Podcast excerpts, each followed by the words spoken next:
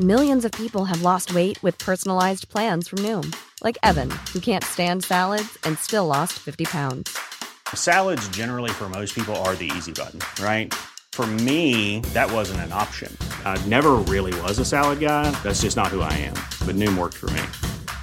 Get your personalized plan today at Noom.com. Real Noom user compensated to provide their story.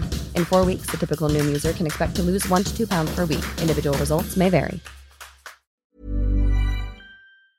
Un gros programme dans le rendez-vous jeu du jour. On a Forza Horizon 5, une preview d'Elden Ring, GTA Trilogy, plein de jeux qu'on a testés, Arkane qui est arrivé sur Netflix. Tout ça et bien plus, c'est tout de suite.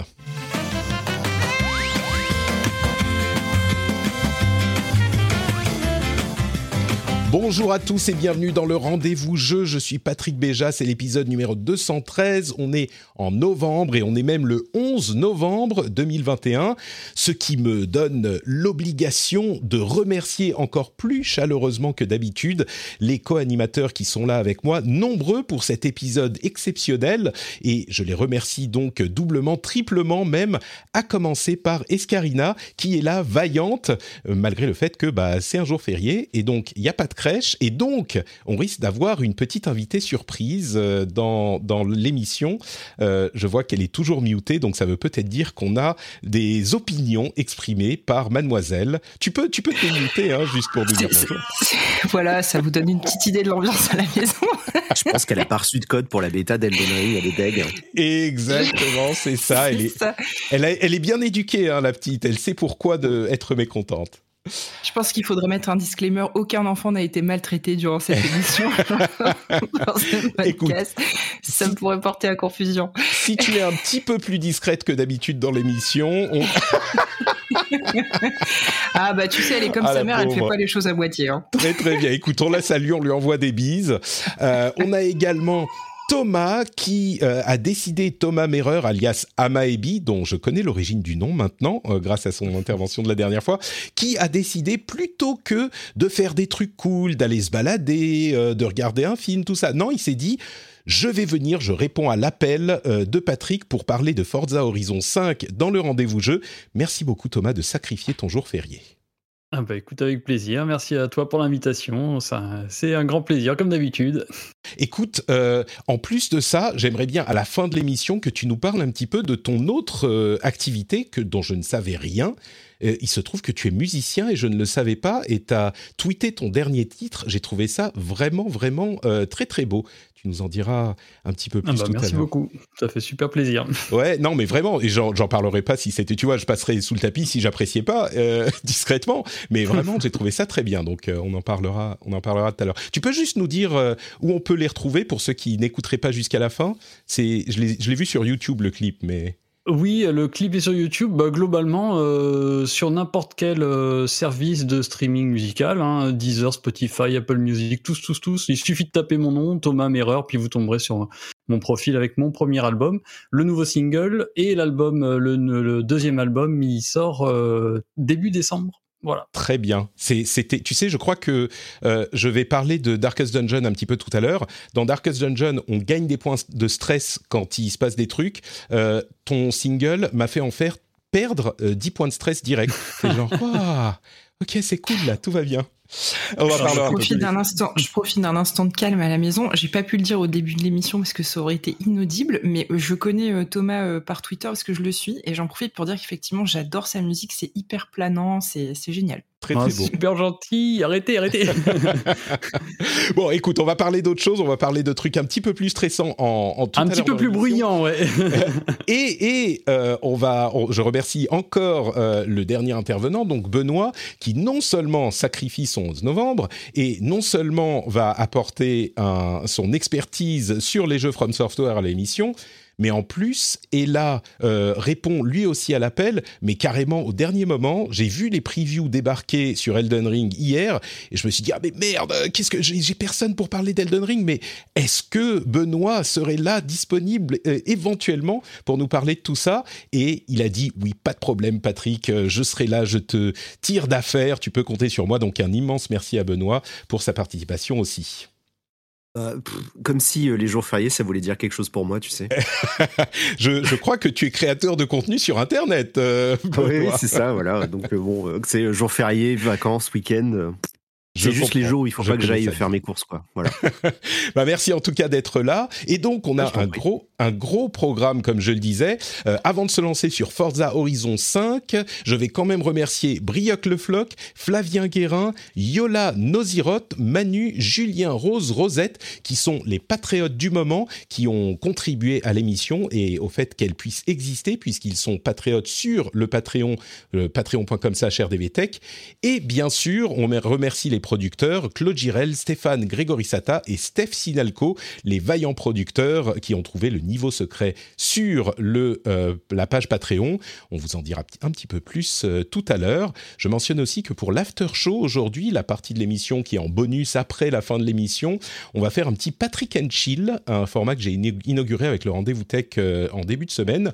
je couvrirai, enfin je parlerai un petit peu détendu, tranquille comme ça, avec les patriotes qui ont accès au Discord privé qui le souhaitent, des news qu'on n'a pas pu traiter dans l'émission parce que bon sang, il y a des trucs et euh, il y en a trop. Il y a déjà trop de jeux, ça on le sait, et il y a beaucoup de news aussi, donc on parlera de tout ça. Mais commençons tout de suite l'émission elle-même. On salue le, Twitch également, salut à vous, vous qui êtes vaillants, qui êtes là malgré le jour férié, vous aussi. Et euh, on commence donc avec euh, Forza Horizon 5. Thomas, tu l'as testé, tu y as beaucoup joué. Est-ce que je peux comme je crois que ça va être un thème un petit peu aujourd'hui. Moi qui ne connais pas bien ces jeux-là, cette série, en, en, regardant Forza Horizon 5, en jouant un petit peu, j'ai un peu eu l'impression que c'était Forza Horizon 4, mais tout le monde est en pamoison euh, face à ce jeu. Et du coup, je pense qu'il y a quand même des choses euh, qui sont particulières avec euh, le 5 et qui le mettent à un autre niveau. Est-ce que tu peux nous en parler un petit peu? Ah, Juste avant, pour rappeler à ceux qui ne le savent pas, la série Forza, il y a deux euh, piliers pour la série. Forza Motorsport, qui est un jeu très réaliste euh, de simulation, dans la veine de Gran Turismo, et Forza Horizon, qui est en monde ouvert, beaucoup plus arcade, avec quand même beaucoup de simulation si on souhaite aller dans euh, ces détails du jeu. Et donc maintenant, je te laisse la parole pour nous en dire tout le bien que tu en penses. Euh, si j'ai bien compris, il est pas mal Forza Horizon 5. Euh, ah, il est même, euh, il est même extrêmement bien. après, effectivement, c'est, ça reste un Forza Horizon. Donc la comparaison avec le 4, elle est, elle est tout à fait normale. et, et elle me choque pas, à vrai dire. C'est effectivement ça, c'est un nouvel épisode de la série. Donc c'est-à-dire on prend les acquis des, des prédécesseurs et puis on les pousse un petit peu plus loin.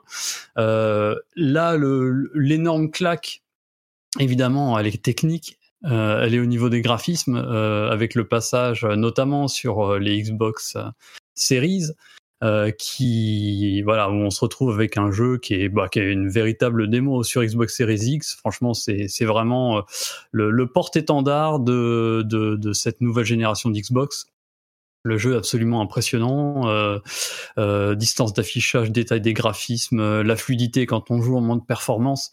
Euh, franchement, c'est, il est assez incroyable. On, en prend vraiment plein les yeux. Euh, donc après, en termes de gameplay, ouais, euh, on se retrouve bah, dans un Forza Horizon. Donc en gros, euh, pour celles et ceux qui connaîtraient pas, euh, c'est c'est la fête des voitures qui coûtent plusieurs centaines de milliers de dollars, conduits par des jeunes super cool qui se retrouvent dans un pays pour le ravager en long et en large en travers en conduisant à des vitesses pas possibles. et donc tout ça dans tout un tas d'épreuves sur route sur Terre ou les deux. Voilà, à bord vraiment des, de, voitures complètement folles. Euh, et l'idée, c'est effectivement un open world super grand euh, où on s'éclate euh, dessus avec avec tout ça. Et cet épisode-là reprend la recette euh, change quelques petits ingrédients, euh, rajoute euh, un petit peu de voilà de d'épices mexicaines dessus, mais globalement sur la structure même du jeu, effectivement, il n'y a pas d'énorme évolution. donc ça pourra être un regret pour certains. Moi, j'ai envie de dire, bah oui, mais enfin, ça marche tellement bien. et puis sur ce genre de jeu, je crois que la, la nouveauté qui est attendue, c'est tellement, elle est tellement au niveau de l'open world en tant que tel que rien que de changer ça, ça bouleverse complètement l'expérience de jeu finalement, quoi. C'est vrai qu'on est dans, au Mexique euh, sur cet épisode. Le précédent était en Angleterre, donc euh, ça fait une belle différence. Euh, sur les graphismes, je dois avouer que beaucoup de gens ont partagé les, des, des screenshots sur Twitter et parfois j'avais carrément du mal à dire si c'était une photo ou, ou, le jeu. On arrive à ce niveau. Alors les voitures, c'est peut-être un petit peu plus facile que d'autres éléments à rendre dans un jeu vidéo avec les, les chromes qui brillent, tout ça. Ça, c'est tout de suite très réaliste. Mais il n'empêche les décors euh, vus d'un petit peu loin, les éclairages, c'était saisissant. Euh, et je vais en profiter pour dire euh, juste une petite remarque sur le Game Pass. J'ai trouvé ça hyper intéressant, je ne savais pas qu'il le faisait. En fait, bien sûr, Forza Horizon 5, comme tous les jeux Microsoft, est inclus dans le Game Pass, il est également disponible sur PC, mais la version, alors c'est la version VIP, la version Super Plus qui coûte une centaine d'euros, je crois, était disponible euh, quatre jours avant, jeudi dernier, et il est arrivé sur le Game Pass ce mardi. Et du coup, ça permet à Microsoft, bon là on s'écarte un petit peu du jeu, on parle de, l'industrie et de la stratégie de Microsoft, mais c'est hyper malin, ça permet à Microsoft de dire, bah, il est inclus dans le Game Pass dès la sortie, mais si vous voulez la version euh, VIP, eh ben elle est en pré-release. Et donc en fait, ce que ça fait, c'est qu'à la fin de la semaine dernière, tous les super fans du jeu on dit bah attends je vais l'acheter. Moi je le veux euh, pour le week-end quelques jours avant. Et donc ça permet à Microsoft de l'inclure dans le Game Pass le jour de la sortie mais de le vendre quand même à ceux qui le veulent vraiment un petit peu en avance. C'est juste un changement de nomenclature mais ils sont malins. Ils sont très très forts. N'est-ce pas? Et vous êtes en train de dire qu'ils voudraient gagner de l'argent. Euh, c'est incroyable. Fou. Non, mais tu vois, c'est vraiment euh, malin de leur, de leur part d'avoir organisé, organisé les choses de cette manière parce que concrètement, il, est effectivement dans pas mal d'années en fait. Hein. Oui, sauf qu'ils n'ont pas euh, tout à fait la même formule avec leur abonnement. Là, dans le cas de euh, Microsoft, ils peuvent tout à fait dire Game Pass dès le jour de la sortie. En... Enfin bref, ils ont arrangé les, les, choses un petit peu comme ça. Et oui, il y a des accès anticipés pour les gens qui achètent une version ou des bêtas ou de genre de trucs depuis longtemps. Mais là, dans le cadre du Game Pass où on a, en fait, moi, ce qui s'est passé, c'est que la semaine dernière, je me disais bon bah le jeu sort mardi, c'est bon, j'ai le temps. Et puis j'ai commencé à voir plein de gens qui euh, tweetaient des photos et qui disaient ah Forza il est trop fort. Je me disais, mais attends, qu'est-ce qui se passe? Il est inclus dans le Game Pass à la sortie euh, C'est quoi là? Et non, c'est la version VIP. Bref. C'était une longue parenthèse.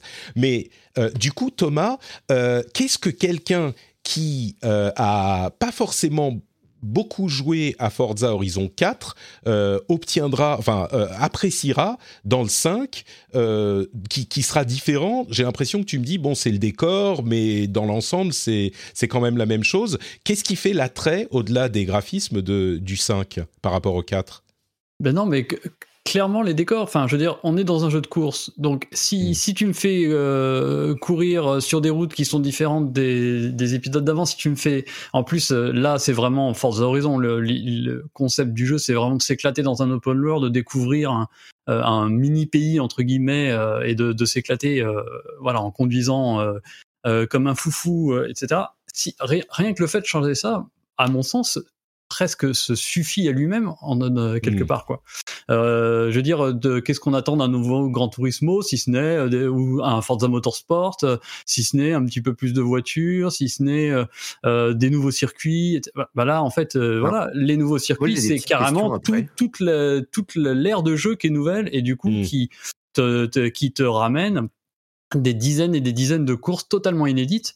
Donc, je quelque part, ça se suffit finalement en termes de nouveautés euh, dans l'ensemble, quoi. D'accord. Moi, j'allais te demander, euh, Crevette, en fait, euh, moi, ce qui me gênait dans Forza Horizon 4, alors j'adore la série, je, vraiment, j'en ai, j'ai passé énormément de temps, mais c'est plus tout ce qui est interface utilisateur et expérience utilisateur, où il y a beaucoup de menus, tu quand tu arrêtes le jeu et qu'il y a eu 36 000 extensions, t'es un peu perdu. là, de ce que je vois, les images que montre Patrick en direct, ça a l'air d'être plus léger déjà au niveau de l'interface.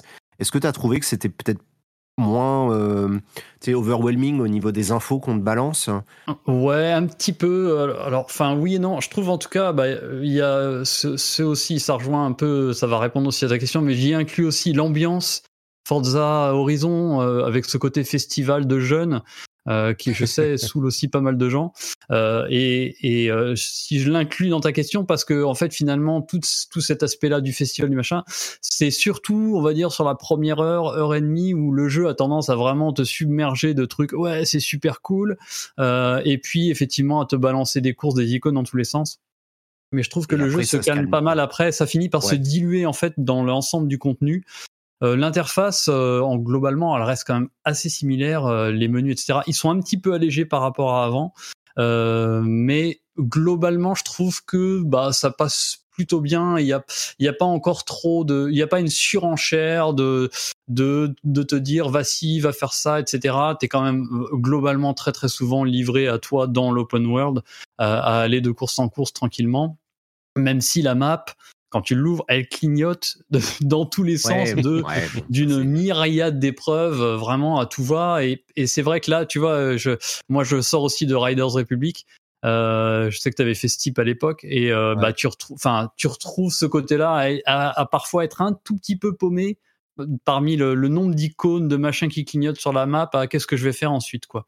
Euh, mais euh, tu sais, reproche, euh, tu vois, à la série, parce qu'à côté de ça, euh, moi je suis d'accord avec toi sur le côté, bah, c'est un jeu de course, on va pas. euh, Enfin, comment tu veux changer la façon de conduire ça, une voiture, tu vois Donc, euh, bah, des Surtout nouveaux décors, c'est très euh, cool. hein. Surtout quand tu essayes de tendre vers euh, ce, ce, ce mix réaliste arcade qu'ils ont quand même euh, assez bien maîtrisé depuis un moment Ah dans bah. la série. Euh, a- il y du a coup, plus de je vais poser... de toute façon. euh, C'est enfin, sûr. Pardon. Je- c'est pas moi qui l'ai testé, mais je suis en train de le télécharger, tu vois, là. Ça, je, me suis, je me suis rappelé que j'avais le Game Pass et je me suis dit, ah, mais il faut que je le télécharge. C'est ça, c'est le... Merci, euh, Bah, merci le rendez-vous jeu. Bah justement, c'est, je t'en prie, euh, on t'en prie, il t'en prie. Euh, c'est, c'est peut-être une question que j'aurais dû te poser en, en premier, Thomas. Un jeu comme ça pour quelqu'un, pour le coup, qui n'a jamais vraiment, qui s'est jamais vraiment intéressé à la série, qui peut-être a le Game Pass et trop de, de jeux, euh, comme on le dit souvent, et pas assez de temps. euh, Qu'est-ce qu'il va trouver dans ce jeu, qui est bon similaire au, reste de la série, qui fait que c'est différent d'un autre type de jeu? On a mentionné que c'est assez arcade, qui a, j'ai l'impression qu'il est vraiment focalisé sur le plaisir de la conduite, quoi qu'on fasse, et on est en train d'avoir du fun.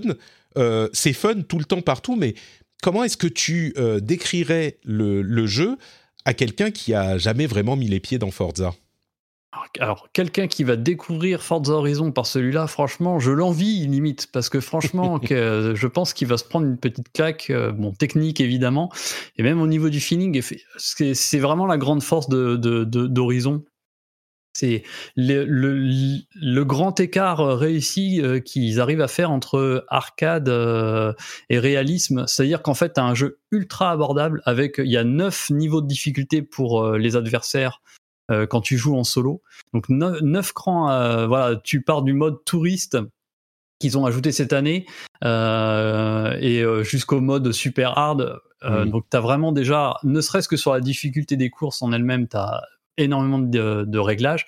Et bien sûr, tu as toutes les assistances au, au pilotage qui sont, qui sont là, euh, mais vraiment qui peuvent être très poussées. Bon, bien sûr, tu as l'ABS, le contrôle de traction, enfin des choses assez classiques, jusqu'au euh, à l'aide à la direction, etc. Donc, si tu débarques, que tu veux un jeu pas prise de tête, vraiment juste euh, concourir tranquille, c'est tu peux y aller. Et si à l'inverse tu veux un truc plus, réaliste avec euh, des voitures où tu vas devoir un peu faire gaffe quand même à, euh, en sortie de virage, à comment tu réaccélères pour éviter que tu partes en survirage, etc., etc.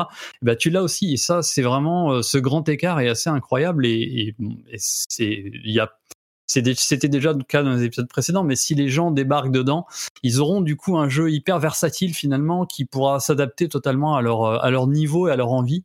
Et puis il y a ce la fameuse option typique des Forza, le, rewind, la, possibilité de, rembobiner un peu la course euh, si jamais, si jamais on fait une erreur. Et ça, je trouve que pour les débutants et les débutantes, euh, celles et ceux qui n'ont jamais fait de jeu de voiture ou assez peu et qui ont envie un peu de s'améliorer en pilotage, ça c'est une option qui est vraiment géniale parce que euh, ça permet de te rendre compte quand tu as raté un virage, par exemple, parce que tu, tu roulais comme un, comme un, comme un bourrin. T'essayais de Euh, faire tu Dominique rembobines et tu te Toretto rends- euh, et tu et te rends compte que c'est pas si facile. voilà.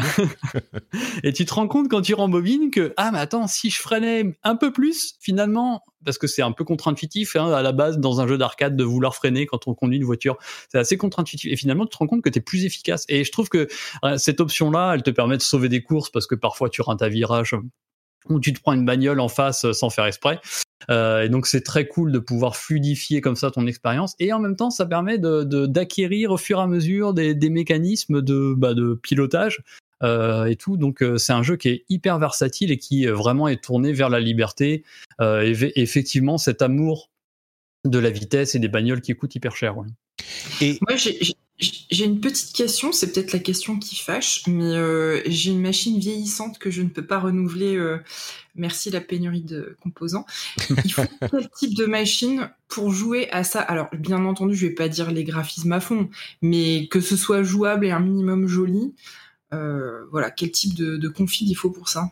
Alors écoute, je pourrais pas te dire précisément sur PC, j'avoue. En revanche, le jeu sort également sur Xbox One et apparemment, euh, si j'en juge, et il m'a il gentiment filé un, coup de main d'ailleurs, euh, Furolite de, de l'énumérique sur mon sur mon test. Lui, c'est vraiment d'ailleurs euh, si si toi ou même les, les, auditeurs, les auditrices ont envie d'en savoir plus sur cet aspect-là.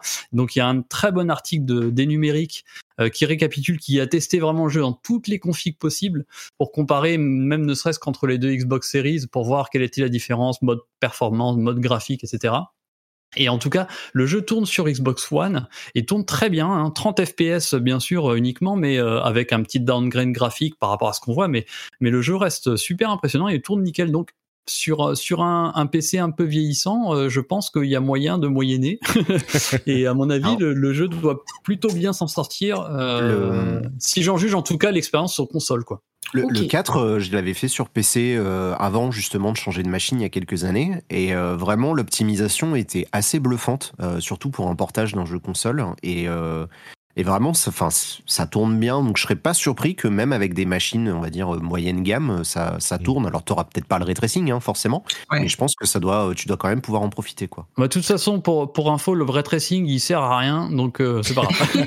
en fait, il est juste sur les carrosseries des voitures quand tu es dans ton garage. Et euh, et franchement, j'ai fait le test. Enfin, moi, je suis peut-être bigleux ou trop vieux pour me rendre compte de l'incroyable bon technologique que c'est, mais je vois pas la différence entre le ray tracing ou sans ray tracing quand je suis en mode Forza Vista, qui est donc le mode je suis dans mon garage. Il euh, n'y a aucune différence, je trouve, de base, les, les, carrosseries sont déjà très jolies. Euh, on peut déjà se recoiffer en se regardant sur l'aile de sa Ferrari. donc euh, voilà, je n'ai pas spécialement vu. Il n'y a pas pas trop de soucis de ce côté-là. quoi. J'ajouterais deux choses. Euh, la première, pour insister sur le fait que vraiment c'est super fun, c'est vraiment focalisé sur le fun. C'est l'opposé d'un jeu genre sim euh, comme euh, Motorsports ou Gran Turismo. C'est on, on monte dans sa voiture et on a l'immense open world, vraiment au sens classique de l'open world d'Ubisoft, avec des icônes partout, mais on roule et on a toujours des choses à faire. Genre on vous dit allez là-bas pour faire telle course, on va euh, sauter d'une falaise, on va essayer de, euh, on, a une course qui se déclenche en chemin et on appuie sur un bouton pour l'accepter. Euh, on a des, des, des, je sais pas, des, speed traps, les trucs où il faut essayer d'atteindre la vitesse maximum sur une portion de route. Et c'est fun. là je parle du 4, hein, j'imagine que c'est la même chose sur le 5. C'est fun sans complexe. C'est vraiment un jeu de, voiture sans complexe, un jeu de conduite sans complexe. J'ai cru comprendre qu'il y a aussi les saisons dans le 5, mais c'est pas le même cycle que dans le 4.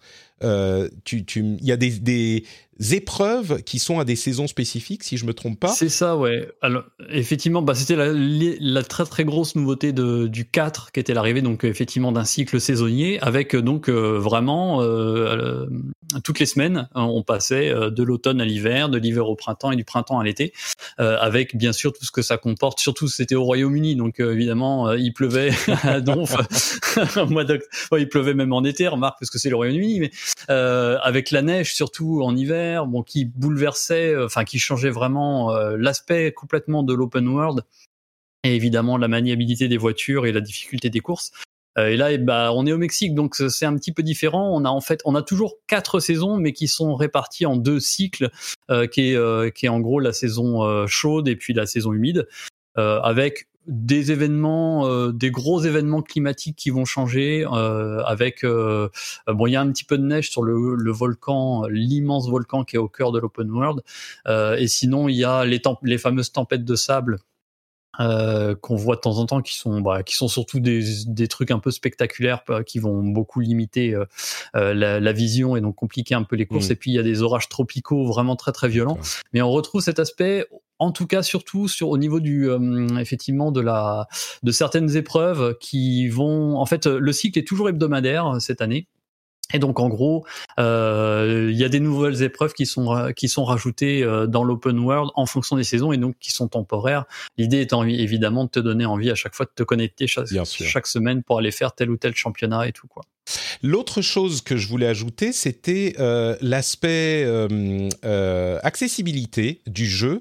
Qui, alors, la chose qui a fait le plus de bruit, c'est qu'ils vont ajouter dans quelque temps, ils n'ont pas dit quand exactement, mais euh, une personne qui va parler en langage des signes, donc une personne qui va s'afficher euh, sur un fond vert, enfin en, bas de l'écran, comme on peut le voir dans euh, des, je sais pas, des, des discours présidentiels ou ce genre de choses, une personne qui parle en langage des signes à l'image pour lire la narration, enfin pour dire la narration euh, du jeu. Donc ça c'est une bonne chose. Alors ça sera langage des signes a priori uniquement en anglais, enfin la langue des signes américaine et anglaise, donc il y aura ces deux-là. On ne sait pas si ça sera le cas en français, mais l'effort je, je, pense est quand même euh, à saluer. C'est je crois que c'est la première fois que je vois ça dans un jeu, c'est annoncé. Euh, mais il y a une autre fonctionnalité qui est vraiment intéressante, qui est la... Oui, dis-moi. J'ai juste une question très naïve avant que tu partes sur l'autre fonctionnalité. Alors, je, quel est l'intérêt du langage des signes si tout est sous-titré? C'est vraiment une question très naïve de ma part, hein, mais euh, bah, il n'y a pas de sous-entendu derrière.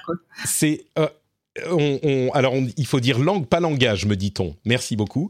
Euh, mais j'imagine que c'est plus facile à suivre du, coin de l'œil que de devoir lire tous les sous-titres. Je suis pas un expert, mais ça a été salué par euh, les communautés euh, de personnes en, situation de handicap sur le net. Donc, j'imagine que c'est différent. Ah bah Par exemple, pour les personnes qui sont dyslexiques, hein, l'apprentissage de la lecture et de l'écriture, c'est compliqué quand tu es, sourd ou malentendant. Et, euh, et en fait, tu apprends euh, les, les, concepts que tu utilises avec la langue des signes euh, plus facilement que si tu devais lire. Et donc, si tu perds du temps à lire et que tu as des soucis à ce niveau-là, en fait, ça aide vachement. Ok, bah je sais pas du tout, c'est hyper intéressant. Bah merci. Merci Benoît. et l'autre chose dont je voulais parler, c'est l'aspect ralentissement euh, de la physique du jeu, c'est-à-dire qu'il y a une option d'accessibilité qui fait qu'on va ralentir tout le jeu jusqu'à 40% de sa vitesse euh, classique et euh, qui permet évidemment d'être d'avoir des temps de réaction plus faciles et etc etc et c'est c'est juste tout le jeu qui tourne à 40% de sa vitesse au maximum. Et donc, on peut choisir à quelle, euh, à quelle euh, vitesse on va le paramétrer.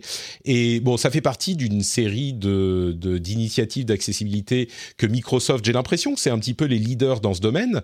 Euh, alors, c'est des, des, évidemment des bonnes choses, je crois. C'est ça ne veut pas dire que le, jeu est parfait à ce niveau ou que les jeux sont parfaits à ce niveau, mais je pense que c'est notable tout de même et je voulais le signaler.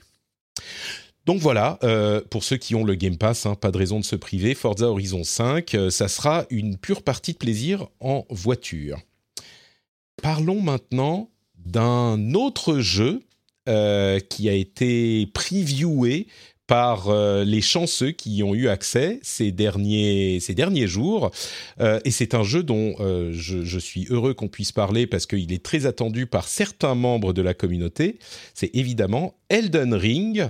Elden Ring, le prochain jeu de From Software, Dark Souls, Sekiro, Bloodborne, etc. Je pense qu'on ne les présente plus. Et je vais commencer avec une, une vraie question, Benoît. Toi, tu es un petit peu le spécialiste de, des jeux de From Software une vraie question que je dis pas par provoque, mais vraiment par euh, curiosité sincère.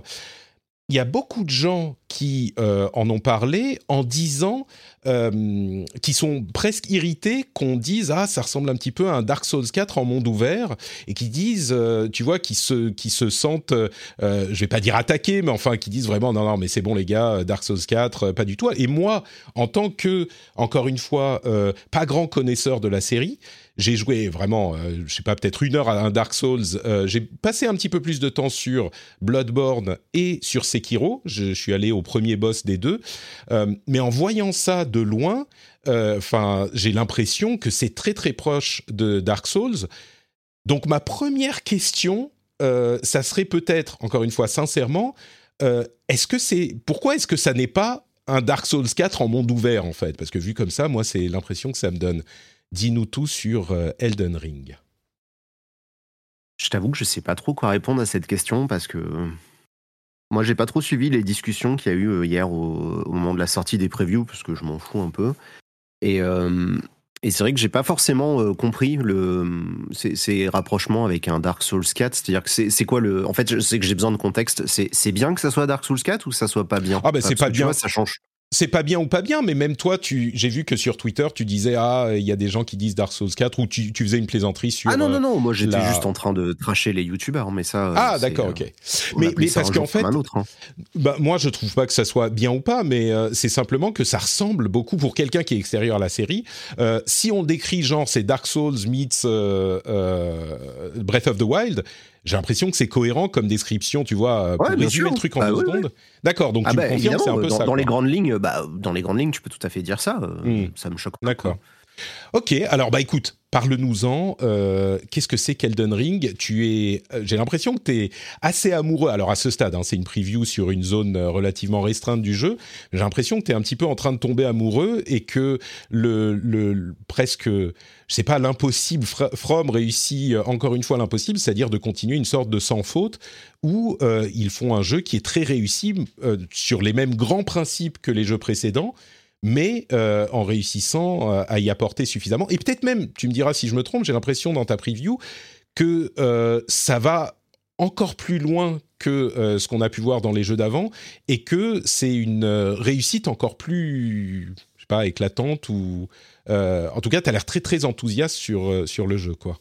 Ouais, ben en fait, ce qui est compliqué, c'est que j'ai pas forcément le même rapport à la série que pas mal de gens parce que ben c'est un peu ma vie euh, depuis euh, plus d'une dizaine d'années, donc j'ai tellement eu l'occasion d'en parler, d'y réfléchir et de de, de, travailler avec cette série-là que forcément, je pense que j'ai pas forcément les mêmes attentes que le grand public. Et du coup tous ces discours sur euh, Dark Souls 4, pas Dark Souls 4, tout ça, enfin vraiment, pour moi c'est c'est pas pertinent euh, parce que c'est pas ça qui est intéressant. Euh, Mm. en tout cas, c'est pas ça qui m'intéresse moi. Voilà, c'est comme ça que je vais le dire. Euh, pour ma part, bah, Elden Ring, oui, effectivement, je suis vraiment extrêmement agréablement surpris par tout ce que j'ai pu essayer. J'y ai joué un peu moins de 10 heures en tout. Alors, je fais pas partie des personnes qui ont le plus joué parce que j'étais pas, j'étais pas là ce week-end, donc malheureusement, j'ai pas pu y jouer autant que j'aurais voulu, mais ça m'a quand même donné l'occasion de, de voir un petit peu à quoi ça ressemblait. Euh, par quel bout commencer euh, Pour répondre à ta question de pourquoi je suis aussi amoureux, ben c'est parce qu'effectivement From Software sont en train euh, de nous préparer probablement, si c'est pas déjà le jeu de l'année prochaine, je vois pas ce qui pourrait le détrôner. Même les horizons et tout ça, je, même si je l'attends comme un fou, je pense qu'ils sont en train de nous préparer en fait vraiment. Moi j'ai parlé de chef-d'œuvre dans ma preview et euh, et c'est ça qui est fou, c'est-à-dire que From Software c'est pas un studio qui est très connu pour sa sa maîtrise technique, tu vois, c'est pas des jeux qui sont très impressionnants, il y a des bugs, il y a des soucis. Là, c'est l'inverse, c'est-à-dire que on arrive, ça tourne bien. Alors évidemment, tu pourras râler sur des ralentissements, des choses comme ça, ça reste une bêta, mais le jeu est très très propre, euh, vraiment d'un point de vue technique, c'est très impressionnant et c'est vraiment pas sur cet aspect-là que je les attendais. C'est-à-dire que je me suis dit bon bah effectivement, euh, ça risque d'être Dark Souls en open world, ce qui peut être très bien une bonne chose comme une mauvaise chose. Ça, je laisse les gens juger, mais vraiment, c'est très beau. On retrouve cette maîtrise esthétique qui est vraiment leur, leur point fort. Euh, mais en plus de ça, bah, le jeu, il tourne bien, ça tourne à 60 FPS, c'est, on en prend plein la vue tout le temps. Et je m'attendais pas à ça. C'est-à-dire que vraiment, je me suis dit, ah, mais en fait, ils sont capables de faire un truc comme ça, quoi. Mm. Et ça, ça, pour moi, c'est vraiment déjà une première chose qui est intéressante, euh, parce que ça veut dire qu'il y a vraiment une montée en puissance du studio qui a des ambitions de, de très, très gros triple A, parce que c'est, c'est difficile de, de, d'expliquer comme ça aux gens la, masse de travail que ça représente, mais rien que sur la zone de jeu là, donc qui est une des six grosses zones de jeu à laquelle on aurait accès dans le jeu final, euh, j'ai bien dû croiser un truc comme 50 ou 60 monstres différents. Je suis pas sûr qu'il y ait beaucoup de jeux qui puissent se targuer d'avoir 60 monstres dans leur bestiaire, et là euh, j'en ai vu à peine un cinquième. Il euh, y, a, y, a toujours un travail vraiment qui est époustouflant euh, sur la qualité, voilà, le, la, la, variété du contenu qu'on peut voir, etc. C'est vraiment euh, très très fort. Euh, et, et, je veux bien que tu m'aides parce que je pense que je vais être perdu sinon je vais raconter des trucs non, de bah, mon écoute, côté. Je pense que le grand truc, quand on a, une fois qu'on a dit Dark Souls monde ouvert, je crois que c'est une un bon moyen de le décrire de manière Le problème, générale. alors le truc, c'est que monde ouvert, ça veut tout et rien dire. C'est-à-dire Ouais. que monde ouvert, aujourd'hui, il y a plusieurs écoles. Euh, il y a les GTA like, donc il y a vraiment l'approche euh, Rockstar de, du monde ouvert. Il y a l'approche Ubisoft.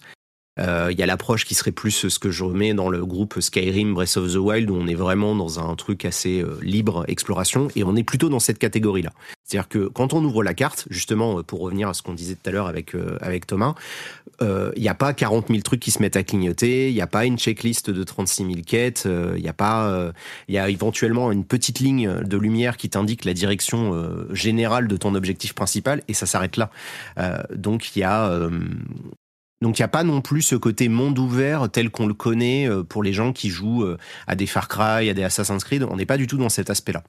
C'est-à-dire que c'est pas le monde ouvert euh, parc à thème, c'est plutôt le monde ouvert euh, explore et respire quoi. C'est genre ça, s'ouvre à toi et tu vas découvrir un monde à ton enfin à ton propre rythme. Ouais. Ouais, ouais, ouais, c'est ça. Il y a vraiment l'exploration, c'est vraiment de toute façon un truc qui a toujours été euh, très mise en avant dans les jeux From Software. Là, a fortiori, avec le côté monde ouvert, euh, on va, on va vraiment aller beaucoup, beaucoup plus loin, quoi. D'accord. Mais du coup, moi j'ai une petite question si, ah, avec plaisir. permet, euh, parce que je, me farcis tous les jeux Ubisoft, mais alors tu, tu le sais, j'ai quand même fait quelques Dark Souls et surtout retourné Bloodborne. Euh, plusieurs fois et euh, donc je, je, connais quand même pas mal la série. Moi, ce que j'adore dans, dans les jeux From Software, je pense évidemment c'est la signature, c'est la qualité du level design et, et moi ce que ce que je trouve à, à chaque fois euh, épatant, c'est la, la, manière dont chaque niveau est imbriqué dans l'autre et que tu t'en rends compte, tu dis ah mais en fait on pouvait accéder par là, etc. Et du coup je me dis est-ce que cette moi à mon sens et je pense pour beaucoup cette grande force euh, qui, qui, qui attrait, même si les, même si les jeux de base sont très grands, mais est-ce que ça, est-ce que cet aspect-là, cette force-là, euh, que je que je vois pas comment elle va revenir dans un open world. Euh, est-ce que c'est voilà comment le level design s'articule et est-ce que est-ce que justement cet aspect-là euh, manque pas entre guillemets euh, ou, ou, comment l'open world peut compenser euh, cette qualité de level design si tu vois à peu près euh, ouais. Ben ouais, ouais bien sûr. Ben, c'est vrai que ça c'est un truc qui est, qui est assez euh, normal de se demander parce que clairement c'est les niveaux c'est c'est ça qui faisait la effectivement une des, des grandes marques de fabrique de FromSoft euh, concrètement, l'open world, en fait, c'est un hub. Il faut, il faut penser le monde ouvert de, d'Elden Ring de manière très simple. C'est un grand hub dans lequel vous pouvez vous balader, vous pouvez vous balader à cheval. Il y a des tonnes de trucs à faire euh, qui sont pas du tout indiqués comme étant des activités. C'est vous qui trouvez euh, ce qu'il faut faire. Hein. Il y a vraiment ce côté euh, cryptique qui est cher à la série. Et après, il y a des gros niveaux qu'ils appellent les legacies là, et le qui sont en fait vraiment des énormes niveaux tels qu'on a l'habitude de les connaître. Euh, et il y en a de différentes tailles. Donc en fait, dès qu'on va rentrer dans une grotte, une catacombe ou quoi, euh, on va on va retrouver en fait cette cette maîtrise là. Mais même en extérieur, les, paysages, la façon dont ils gèrent la topographie, dont ils gèrent les points de vue, euh, la façon dont ils attirent notre regard pour nous inviter à aller plus loin, etc. Ça reste très bien fait. Il y a pas mal de petits trucs où c'est vraiment tu, tu penches les yeux et et tu peux passer à côté d'une porte si tu fais pas attention. Donc de ce côté-là euh, pour moi, ils sont, ils sont justement toujours vraiment très en avance par rapport à beaucoup de gens euh, là-dessus. Quoi. Pour moi, justement, on... retrouve la qualité d'un world building, d'un Zelda Breath of the Wild. Ouais, ou, où j'allais où j'allais citer sinon les Elder Scrolls. Euh, oui, qui sont qui sont très bons. Finalement, c'est avec, un côté où il y a peut-être peut-être moins de donjons, mais du coup avec une construction à l'intérieur que tu vas trouver plus. ouais, ouais, ouais. Et puis du coup, bah, c'est pas Dark Souls. Ça, c'est aussi un truc, c'est que ben c'est pas euh, c'est pas l'expérience de Dark Souls. On est on est vraiment dans une autre approche. Euh, J'ai pas encore suffisamment joué pour percer tous les mystères du truc, mais le, le simple fait qu'on soit dans un jeu qui est effectivement plus ouvert, où il y a ce côté, on peut se balader à cheval, etc. Ça ça va forcément changer pas mal de petites choses dans la recette. Et euh, et c'est ça, moi, qui m'intéresse, en fait. C'est vraiment de me dire bah, comment ils vont me rendre euh, cette expérience euh, intéressante sur la durée. Est-ce que je vais pas finir par me lasser, etc. Euh, parce que bah, le gameplay, il est toujours là. Vraiment, on retrouve ce côté euh, très exigeant des Souls. Ça n'a pas changé. Alors, malheureusement, la série étant ce qu'elle est, les gens étant ce qu'ils sont, il y aura toujours des gens pour dire oui, mais c'est plus facile. Euh, et donc, c'est plus accessible. Et donc, c'est moins bien. Mais en fait, c'est juste que, ben, comme pour tous les Souls, une fois que vous avez compris le principe, bah forcément, ça vous paraît plus facile les prochaines fois. une fois que vous avez, une fois que vous savez faire du vélo, comme je le dis souvent, vous pouvez monter sur n'importe quel vélo et vous savez faire du vélo, ça change pas. C'est-à-dire que la question, excuse-moi, je t'interromps un tout petit peu, mais euh, la question que beaucoup de gens vont se poser, euh, quand on dit open world exploration, on a peut-être euh, certains se diront peut-être, et j'en fais partie. Bon, moi, je, je suis pas hyper client de des jeux de From. Est-ce que là, on est dans une configuration où en explorant le monde, on va avoir des combats euh, peut-être un petit peu moins difficiles? Parce que comme tu le dis, le gameplay c'est très similaire à ce qu'on a sur les Souls euh, et sur Dark Souls en particulier. Enfin, ça a l'air en tout cas. Euh, est-ce que du les coup, est-ce qu'on va y trouver un, un plaisir? Parce que j'essaye de formuler ma, ma, question en même temps que je la dis, mais en gros, dans les Dark Souls, on a un petit peu d'exploration, mais c'est quand même euh, relativement linéaire parce qu'on est dans, un, dans une sorte de Metroidvania. Donc, on a un chemin optimal. Après, on va débloquer des trucs et pouvoir se balader. Mais à la base, quand on commence, on a un chemin à suivre. Euh, et donc, le Alors, plaisir vient de la maîtrise du... Bon, c'est mon impression, en tout cas. Mais le, le Oui, elle est plaisir fausse, mais le- du coup, euh, c'est. pas- Mais, en Mais- même temps, tu connais pas les jeux, donc c'est pas. Bah, mais parce que non, mais c'est-à-dire que sur un un- Metroidvania, par définition, c'est pas linéaire. Bah oui et non. Disons que moi, quand j'ai joué à Bloodborne et à Sekiro, euh, j'y ai joué, je sais pas, peut-être une dizaine d'heures chacun. Euh, j'ai mon expérience était bon bah là c'est par là qu'il faut aller plus ou moins. Il y a peut-être un petit truc sur le côté, mais euh, quand je compare à la promesse d'un monde ouvert tel que je comprends Elden Ring.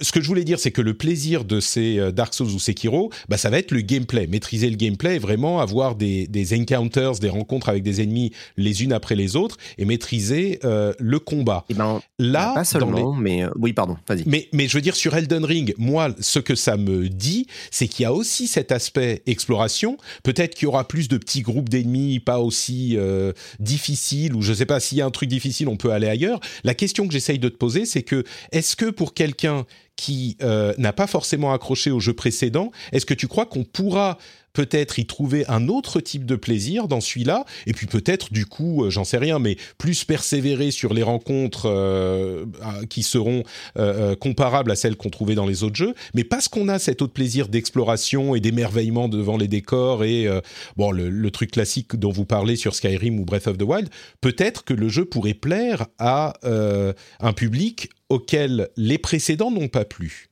Je sais pas si je suis clair dans ma Euh, question. Ouais, oui, surtout que ça fait 10 minutes que tu me l'as posé. J'avoue que je sais plus trop par quel bout Bah, commencer. en gros, est-ce qu'il Euh, peut plaire aux gens qui n'ont pas aimé les précédents? C'est ça que je veux dire. Alors, j'en sais rien. euh, et euh, et c'est pas. parce que ça va dépendre, en fait, pour quelles raisons les gens n'ont pas aimé le, le précédent, en fait, si tu Mm. veux. Après, le jeu en lui-même n'est pas plus facile, il n'est pas plus accessible dans le sens où quelqu'un qui n'a jamais joué à un Souls de sa vie euh, va avoir les mêmes problèmes que n'importe quelle personne qui découvre la recette pour la première fois. Donc ça, euh, ça, ça change pas. Euh, je pense malgré tout qu'effectivement, le- leur objectif à FromSoft, ça reste quand même d'essayer de toucher un plus large public, parce que bah, l'intérêt de faire un open world, c'est effectivement de, de commencer à venir gratter le, tu vois, de venir chatouiller les triple A. Et euh, parce qu'au départ, il faut rappeler que Dark Souls, ça reste une série de niches, ce qu'on appelle la scène B. Hein. Enfin, c'est c'est pas des jeux, c'est devenu extrêmement populaire parce que ça a fait avancer le jeu vidéo dans son ensemble depuis 10 ans, mais ça reste des jeux qui, en termes d'ambition, de budget et de, moyens euh, qui sont mis en place, ce reste des jeux de, de deuxième zone, hein, euh, sans, que ça soit négatif. C'est-à-dire que c'est juste un constat. C'est c'est pas The Last of Us, ce n'est pas Assassin's Creed, etc. Là, justement, on sent qu'il y a y a un souci du détail, de la finition qui est vraiment extrêmement impressionnant et qui fait penser justement à ce genre de jeu-là, tout en ayant euh, la qualité, ce qui manque en fait au jeu AAA à mon sens, c'est euh, ce, côté euh, le jeu qui a une âme quoi. Il y a vraiment un univers où tu es là en, une heure, tu déjà tu as, croisé un dragon, tu croisé des trucs, tu sais absolument pas ce qui se passe et, et cet appel de l'aventure où tu es vraiment plongé dans un monde mystérieux, pour moi ça c'est un truc que j'attends depuis dans, tout un tas de jeux et que là j'ai enfin avec le gameplay des Souls. Donc pour moi pour moi je suis vraiment ravi quoi. Après, si jamais bah, ça vous a pas plu parce que vous trouvez que les jeux sont exigeants ou quoi que ce soit, euh, au- au-delà Ça de la changera pas sur celui-là, quoi. Regardez, ouais, regardez mes vidéos parce que justement, c'est c'est des jeux qui sont pas forcément très bien compris, qui sont pas toujours bien expliqués. Le, le marketing, malheureusement, a tendance à beaucoup, euh, beaucoup mettre en avant la difficulté, etc. Les, les gamers ont tendance à beaucoup trop mettre en avant le côté élitiste et tout. Alors qu'en fait, c'est des jeux que moi je trouve extrêmement euh, bienveillants parce que euh, bah, ils, apprennent aux gens à se dépasser euh, et à comprendre des choses et à mieux maîtriser leur environnement. Et ça, pour moi, c'est un truc qui est essentiel et, euh, et ça fait partie du plaisir en fait de ces jeux-là, quoi. J'ai une autre question du coup qui est là plus proche de la différence, enfin des différences entre les différentes séries ou les différents jeux de From. Euh, sur un Bloodborne et sur un Sekiro, on a un personnage qui est plus ou moins figé, alors que dans les Dark Souls, dis-moi si je me trompe, mais on est plus dans un truc de type euh, RPG avec des builds. Peut-être que sur Bloodborne c'est le cas aussi. En fait, je me, je me Oui, oui, vois, mais c'est le cas, d'accord. Mais là, j'ai l'impression que sur Dark Souls euh, et, et sur Elden Ring, on a des builds très différents, des trucs avec de la magie, et, et c'est un truc sur lequel tu euh, insistes souvent. On peut se faire des builds qui sont, euh, alors je veux pas dire cheatés, mais qui sont plus ou moins faciles à maîtriser et qui vont rendre le jeu un petit peu plus accessible à la limite. J'ai l'impression de voir ça un petit peu euh, dans ta preview d'Elden Ring aussi, avec des trucs de magie qui m'ont vraiment fait penser à, à Skyrim à la limite euh, sur le pas, pas l'aspect visuel mais le, le feeling enfin le game feel que pas le game feel mais le, le, le, le fantasme qu'on va pouvoir réaliser dans le jeu je me Ouais, il y a un peu de ça. euh, Mm. C'est-à-dire que jusqu'à présent, les, tout l'aspect magie et tout ça était peut-être un peu secondaire. C'était souvent des outils que tu allais prendre comme ça, mais euh, c'était peut-être pas une façon de jouer à part entière. Là, de ce que j'en ai vu, euh, il y a beaucoup de choses que je montre pas dans ma preview pour pas spoiler. euh, J'ai j'ai fait une sélection d'images vraiment euh, assez drastique, on va dire. Et, euh, et en fait, ce qui est intéressant, c'est qu'ils ont fait en sorte que le gameplay vraiment à la magie ou au miracle ou à la pyromancie, en gros les différentes formes de sorcellerie qu'on peut utiliser, soit un système de jeu à part entière. Et ça soit pas juste j'appuie sur un bouton euh, et, et ça fait le sortilège, ce qui est fondamentalement assez chiant. Euh, mais c'est comme ça que ça fonctionne jusqu'à présent. Là, on va pouvoir charger certaines attaques, on va pouvoir euh, les maintenir plus ou moins longtemps, on va pouvoir retenir, euh, comme dans certains cas, c'était le cas avant, lancer le sortilège un peu plus tard. Enfin, il y a des petites subtilités dans la façon de jouer la magie qui permettent de rendre ça intéressant. Et un truc que je dis dans la preview et que je trouve très cool, c'est que le jeu, de par la diversité du contenu qu'il nous propose, va nous pousser très naturellement à vouloir essayer d'avoir un personnage assez diversifié. C'est-à-dire que on va pas, on peut très bien se forcer à jouer qu'un perso corps à corps ou à l'arc ou ce que l'on veut, mais je pense que pour profiter du jeu, on peut tout à fait euh, se dire, ben je vais avoir un peu de magie, de temps en temps je vais avoir besoin d'un arc, de temps en temps je vais avoir besoin de ceci ou cela, et, euh, ça c'est assez fort parce que justement l'intérêt de, on va dire la promesse du jeu de rôle tel qu'elle est pensée dans les Souls, c'est on crée son personnage et on vit son aventure et on va, ben, on va l'améliorer au fur et à mesure quoi. Donc euh, oui, oui, le- la, la magie, en plus, bon, en plus d'être très jolie, c'est vrai que c'est euh, c'est une des, des grosses améliorations, je pense, qu'il y a par Mhm. rapport au précédent. écoute Et du, je- et du coup, vas-y juste pour essayer de comprendre l'objectif d'un jeu comme ça, moi j'ai essayé Dark Souls il y a des années de ça, j'ai des copains qui avaient essayé de m'y mettre et ça avait été une catastrophe, donc je m'étais arrêtée. Euh, mais je, je vois de la frustration dans le chat et je pense que je fais partie de ces gens qui ont l'air de, découvrir un univers qui a l'air euh, assez chouette et qui malheureusement risque de se retrouver très vite limité par le gameplay. L'objectif de ce jeu-là, c'est quoi? On imagine qu'il y a un monstre, euh, un boss énorme à la fin et qu'il va falloir améliorer son stuff et ses, prendre du niveau et ses caractéristiques jusqu'à réussir à tuer ce, ce boss-là? Ou tu penses qu'on peut s'attendre à quelque chose qui sorte un petit peu plus des sentiers euh?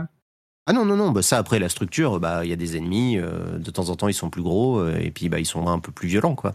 Voilà, Euh, bah, j'ai l'impression que les boss vidéo, hein, euh, les boss à la Dark Souls, mais je veux dire, euh, on n'est pas, euh, on n'est pas perdu quoi. Il y a des boss énormes dont il faut apprendre des patterns euh, et, et c'est Bien sûr, ce mais ça, ça quoi. en fait, c'est ça, regarde, on aurait peut-être dû commencer par ça. En fait, Mm. les Souls, c'est une série de jeux qui nous met face à un environnement qui a l'air d'être très hostile, etc., pour nous donner l'occasion de ressentir le danger.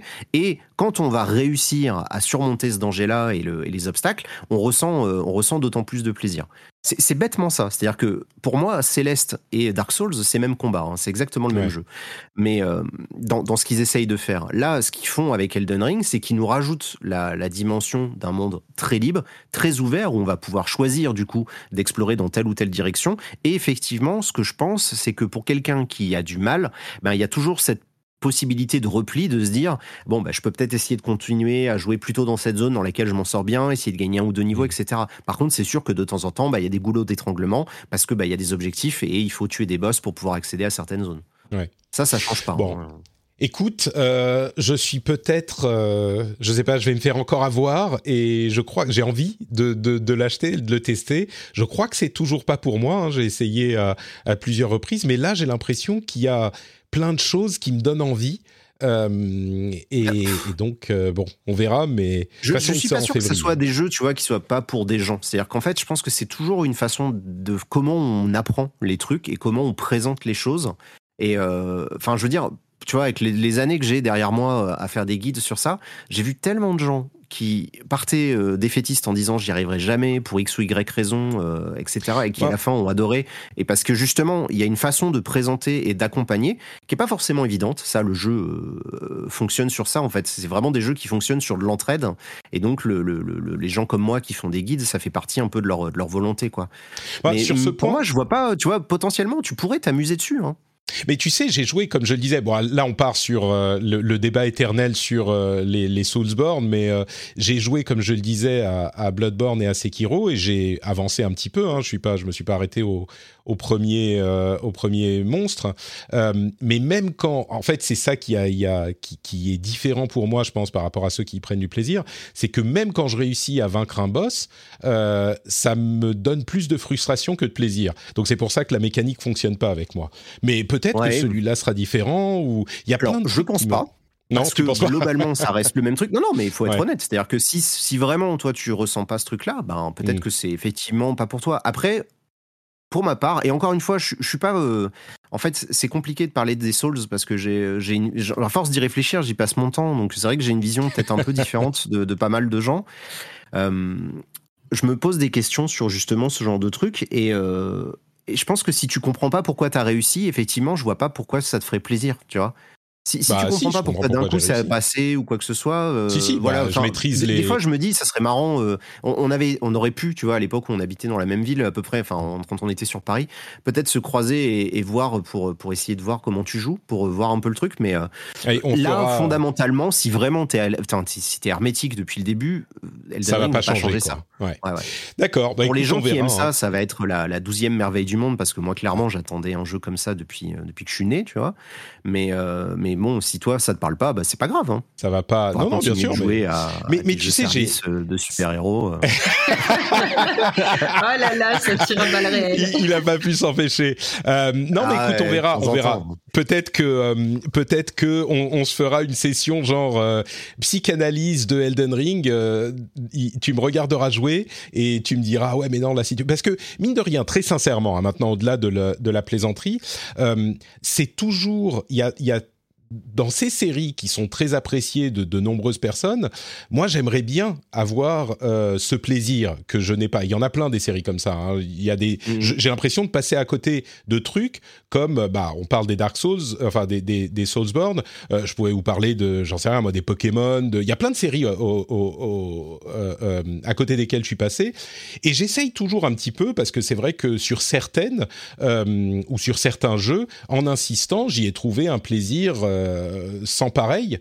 Et donc, euh, je, je laisse toujours sa chance au, au truc et peut-être qu'un jour euh, ça, ça passera. Mais peut-être qu'on on fera un truc genre en live. euh, Tu me regarderas jouer et tu me, tu m'encourageras et tu me diras non mais là faut l'approcher comme ça. C'est comme ça que tu prends du plaisir. Je sais pas. On, on verra si, euh, si on fait un vrai, truc comme moi, ça. je te dis, encore une fois, ça fait tellement longtemps que j'y joue que je vois ça comme, app- comme l'apprentissage d'un- d'une technique, euh, je sais pas, de- Ouais. tu vois, comme apprendre à jouer d'un instrument ou quoi que ce soit. C'est maintenant que je sais jouer aux Souls, bah, je prends mon pied parce que je, je connais les, les- les règles, je connais les trucs et, et ça m'éclate. Mm. Et je pense que beaucoup de gens, euh, une fois qu'ils ont, qu'ils ont passé ce stade-là, c'est c'est pour ça qu'ils restent fans et qu'en plus, ils continuent d'en redemander parce que bah, il n'y a pas d'autres jeux qui proposent Qui ça. font quoi. la même chose. Ouais. Mm.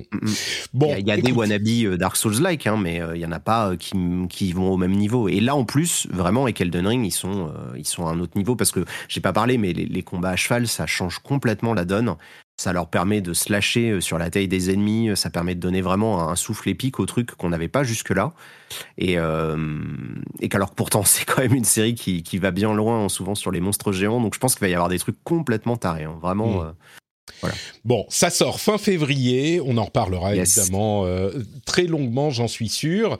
Merci pour euh, tes, euh, tes, tes impressions sur cette preview.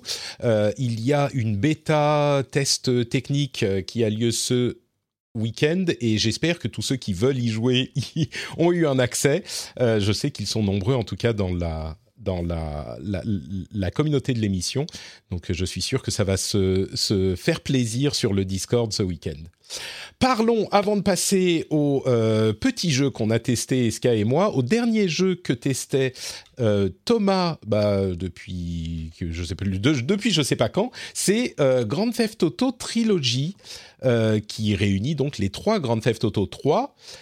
Tu y a joué. Euh, Qu'est-ce que tu en penses? Est-ce que c'est plus moche que ce qu'on a vu dans les previews? On a commencé à voir des, des petits tweets passer ici et là. Euh, Qu'est-ce que tu penses de Grand Theft Auto Trilogy? Euh, bah, je vais répondre à la question. Le jeu est sorti hier à minuit, alors tu vois, j'ai joué depuis pas hyper longtemps. Mhm. Je suis un peu partagé parce que moi, je suis un énorme fan de ce de, ce- de cette sainte trinité, j'ai envie de dire. Euh, évidemment, ces trois jeux qui ont vraiment révolutionné les jeux vidéo. Hein. Euh, faut, je, voilà, il n'y a pas de il n'y a pas trop de, de mystère là-dessus, euh, enfin, et surtout GTA 3 à l'époque.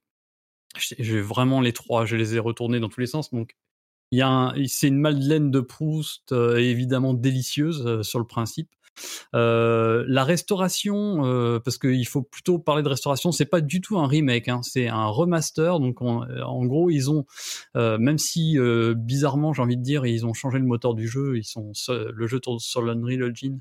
Ils n'ont pas modifié en tant que tel beaucoup le jeu. Ils ont amélioré les textures, amélioré la fluidité, ajouté des petits effets au niveau des lumières notamment. Ça, c'est vraiment assez remarquable. On- on- euh, Excuse-moi, je t'interromps, mais on a l'impression qu'ils ont pris la modélisation 3D et les textures et qu'ils y ont appliqué genre des shaders et ce genre de choses. euh, Ouais, et qu'ils ont ça- pas changé c'est- le- C'est un peu la base, sensation que ça peut, ça peut avoir. Mm. Mais franchement, euh, manette en main, c'est c'est assez plaisant.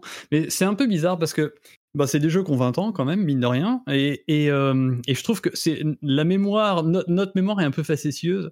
Et euh, on a tout le temps un peu tendance à, à magnifier un peu les souvenirs qu'on a. Quoi. Je, par exemple, je sais pas, moi, je pense à Shenmue à l'époque, c'était une démo, démo technique. Et à, à tout jamais, pour moi, ce sera un jeu absolument épatant. Et quand tu regardes aujourd'hui les vidéos euh, de Shenmue Dreamcast, euh, c'est tout moche, quoi. Ouais, Mais c'est un là, en phénomène fait, euh, que- psychologique classique, quoi. mais grave. Et là, je trouve que finalement, euh, t'as l'impression de jouer au jeu de l'époque. Alors quand tu vois les avant-après, c'est hallucinant. Mm. Et en même temps, euh, il y, a une, ils ont vraiment gardé une fidélité assez impressionnante qui te donne l'impression de jouer au jeu tel que tu t'en souvenais en fait. D'accord. Euh, mais c'est à la fois un avantage et à la fois un inconvénient parce que dans un sens, est-ce que tu laisses pas, tu restes pas un petit peu sur ta faim? Hmm. voilà, mais en tout cas, je trouve bon, c'est hyper plaisant de retrouver les jeux, les jeux d'origine, euh, même s'ils ont quand même pris un petit coup de vieux, notamment GTA 3 au niveau de la, évidemment de la structure. Hein, c'est, des précurseurs. Ils ont été, euh, bah, même la série en tant que telle a évolué depuis largement, surtout avec le 5 bien sûr. Euh, mais il y a eu, bah, ils ont lancé un genre à part entière. Hein, euh, on parle pas de GTA like pour rien. hein. Euh, donc forcément, ils ont, voilà, été, ils, ils prennent un petit coup de vieux en termes de game design mais je trouve ça assez plaisant. Après, j'avoue, je ne saurais pas du tout répondre à la question euh, à 1000 euros euh, pour qui, euh, enfin, qui va acheter ces jeux parce que un nouveau public, ceux qui n'auraient pas fait les jeux à l'époque, je pense qu'ils vont trouver ça un peu chum. Ouais. Ils vont Bah, le, gameplay a peu, été euh, le gameplay ou la visée en tout cas a été euh, euh, mise à jour. Ils ont pris le système de GTA 5 si je ne m'abuse. Alors, attention. oui et non. Euh, Ah, euh, attends, excuse-moi ont- une seconde. Je crois que Benoît doit nous quitter. Euh, il- tu, tu dois filer. Je vais, je vais te dire. On va te Oui, dire oui, bah, je voulais pas vous interrompre, mais euh, du coup, voilà. Pas grave. Tu, tu dois filer. comme on disait, je fais mon petit segment Elden Ring, puis je vais vous laisser terminer l'émission euh, tranquillou. Ça marche. Ok, Merci beaucoup, très bien. Merci d'avoir été À là. À la prochaine. Salut. Exerve, bien Salut. sûr, sur, euh, sur YouTube pour retrouver toutes ces productions. Merci, Benoît. Euh, Thomas, du coup, oui, tu disais. euh, c'est, Oui, je sais c'est- pas, euh, je sais pas pour qui qui va qui, qui à qui va parler le jeu finalement parce que donc Hmm. comme je dis des gens qui l'auraient pas fait à l'époque. Je pense qu'ils vont quand même ça trouver ça hyper rigide parce qu'il faut vraiment se rendre compte qu'il y a les améliorations au niveau du game design, du des missions, il y a vraiment rien. Donc euh, on est l'IA, tout ça, ça reste pareil, le moteur physique des voitures, le, les animations des personnages, le côté euh, euh, voilà très bah, très automatique de certaines missions où il suffisait que tu rentres ta voiture dans un garage et puis que l'armée entière qui était en train de te poursuivre disparaisse comme par magie. Il y a plein de petits trucs qui sont qui à l'époque choquaient pas du tout, mais qui aujourd'hui euh, sautent aux yeux. Euh, je sais pas trop si euh, voilà un jeune public va s'y retrouver. Et à l'inverse, est-ce que les, les vieux comme moi qui ont fait le jeu, il y aura le côté Madeleine de Proust, mais est-ce que tu vas beaucoup plus loin que, que ce côté C'est vrai que c'est hyper plaisant de rouler à nouveau dans Liberty City, surtout bon c'est c'est quand même un petit peu plus joli, notamment la distance d'affichage aussi, la fluidité, le 60 Mm. fps plus la distance d'affichage, plus les nouveaux effets qu'ils ont rajoutés dessus et les textures affinées. Franchement, ça, ça fonctionne très bien. Mais Mais Ouais, c'est juste un c'est ça, le remaster. voilà. juste un remaster. Bon, en même temps, ils et- ont pas, ils ont pas prétendu que c'était autre chose. Hein. Ils Non, non, ont été très clairs pas. sur le truc, donc euh, hmm, complètement. d'accord. C'est- Disons que c'est une manière de rendre la trilogie assez abordable. Euh, je, pas, euh, pas abordable financièrement parce que je trouve que 60 balles c'est un petit peu abusé, mais abordable en tout cas euh, au niveau gra- des graphismes quand même et de la maniabilité euh, à, à des, des nouveaux venus ou à des gens qui voilà qui auraient pas joué depuis 20 ans.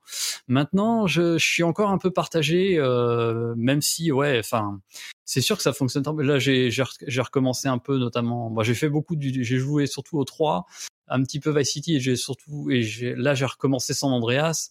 Euh, c'est sûr que c'est hyper plaisant. San Andreas, c'est vraiment magnifié. C'est le, à l'époque, il faisait cracher ses tripes à la PlayStation 2, Hmm. euh, qui en pouvait plus. Il y avait un brouillard au bout de 10 mètres, euh, on voyait rien. Et là, t'as, t'as, t'as enfin San Andreas à perte de vue. Là, le jeu, il y gagne énormément. Euh, je pense que c'est probablement celui qui gagne le plus dans, dans le remake et qui, qui Et- sera sans- Et d'ailleurs, il est au Game Pass, hein, celui-là. C'est San Andreas? Je croyais que c'était GTA, GTA 3 ou Vice City qui était sur non, le Game euh, Pass. GTA 3, je crois qu'ils l'ont, mais pour il sera au PlayStation. C'est ça, il y en a un euh, sur PS, San Andreas, PS il, sera Plus. sur il est sur le Game Pass, euh, me semble-t-il. Ouais. Il y en a un sur Donc PS ça, Plus et un euh, sur euh, Game Pass, mais je croyais que c'était San Andreas qui était sur aucun des deux, mais je me trompe peut-être. D'accord. Ok. Et, oui, par, contre, donc, euh, du, coup, un- sur un le petit peu gameplay. mitigé, euh, même si j'aime tellement la série que c'est vrai que c'est c'est un petit kiff, quoi, c'est sûr. D'accord. Euh, on, on nous dit dans la chatroom GTA 3, c'est PS Now en décembre. Donc, Voilà, euh, ouais. et, et San Andreas sur Game Pass à la sortie, mais que sur console. Ouais. Merci, Cassie. Et là, mon là évidemment, euh, franchement, foncé. Euh, le jeu, le jeu en plus, c'est, il, poussait tellement tout, tout, enfin, sublimait tellement tout, toutes les avant, tout ce qui était posé déjà par GTA 3 et GTA Vice City. Euh, Enfin, franchement, c'est un, un jeu, euh, un jeu mythique, euh, San Andreas. Donc, il faut, à, tout point de vue, en termes d'écriture, en termes de game design, en termes de variété d'émissions, de variété de l'open world, c'est un un- moi ce que j'adorais dans, dans ces GTA là, c'était la manière dont tu débloquais une nouvelle ère de jeu à chaque fois et à chaque fois tu étais émerveillé quand tu arrivais sur Staunton Island pour la première fois dans GTA 3, c'était enfin moi j'en ai un souvenir encore aujourd'hui, c'était incroyable quoi. Bah voilà, Euh, tu et- posais la question pour qui il est. Le jour où tu sors de Los Santos, mais c'est fou quoi, c'est et ça vraiment euh, je pense que c'est un bon kiff à revivre encore aujourd'hui. C'est marrant parce que ce que tu dis, euh, au final, ça rappelle euh, énormément un autre jeu très connu de, de Rockstar qui s'appelle euh, Red Dead Redemption. Et ce, ce déblocage de, de nouvelles zones qui, qui nous émerveille. Enfin, Ouais. moi, je me rappelle, on a, je pense qu'on a tous un souvenir ému sur le premier Red Dead Redemption à ce sujet. Et ça, me- ça me fait exactement penser à ça. Ouais, ouais, mais ça, c'est- et ça, c'est un truc. Enfin, moi, je l'ai jamais vraiment retrouvé. et J'en ai et j'en ai mangé des GTA like, j'en ai mangé un paquet. euh, jusqu'à Total Overdose à l'époque, euh, Just Cause, enfin j'en ai fait, et je- j'en ai testé un gros gros gros paquet pour Gamecult, euh, et j'ai et jamais vraiment retrouvé ce kiff euh, qui est vraiment, enfin c'était Et vraiment. tu le retrouves Et avec la et le- nostalgie, là.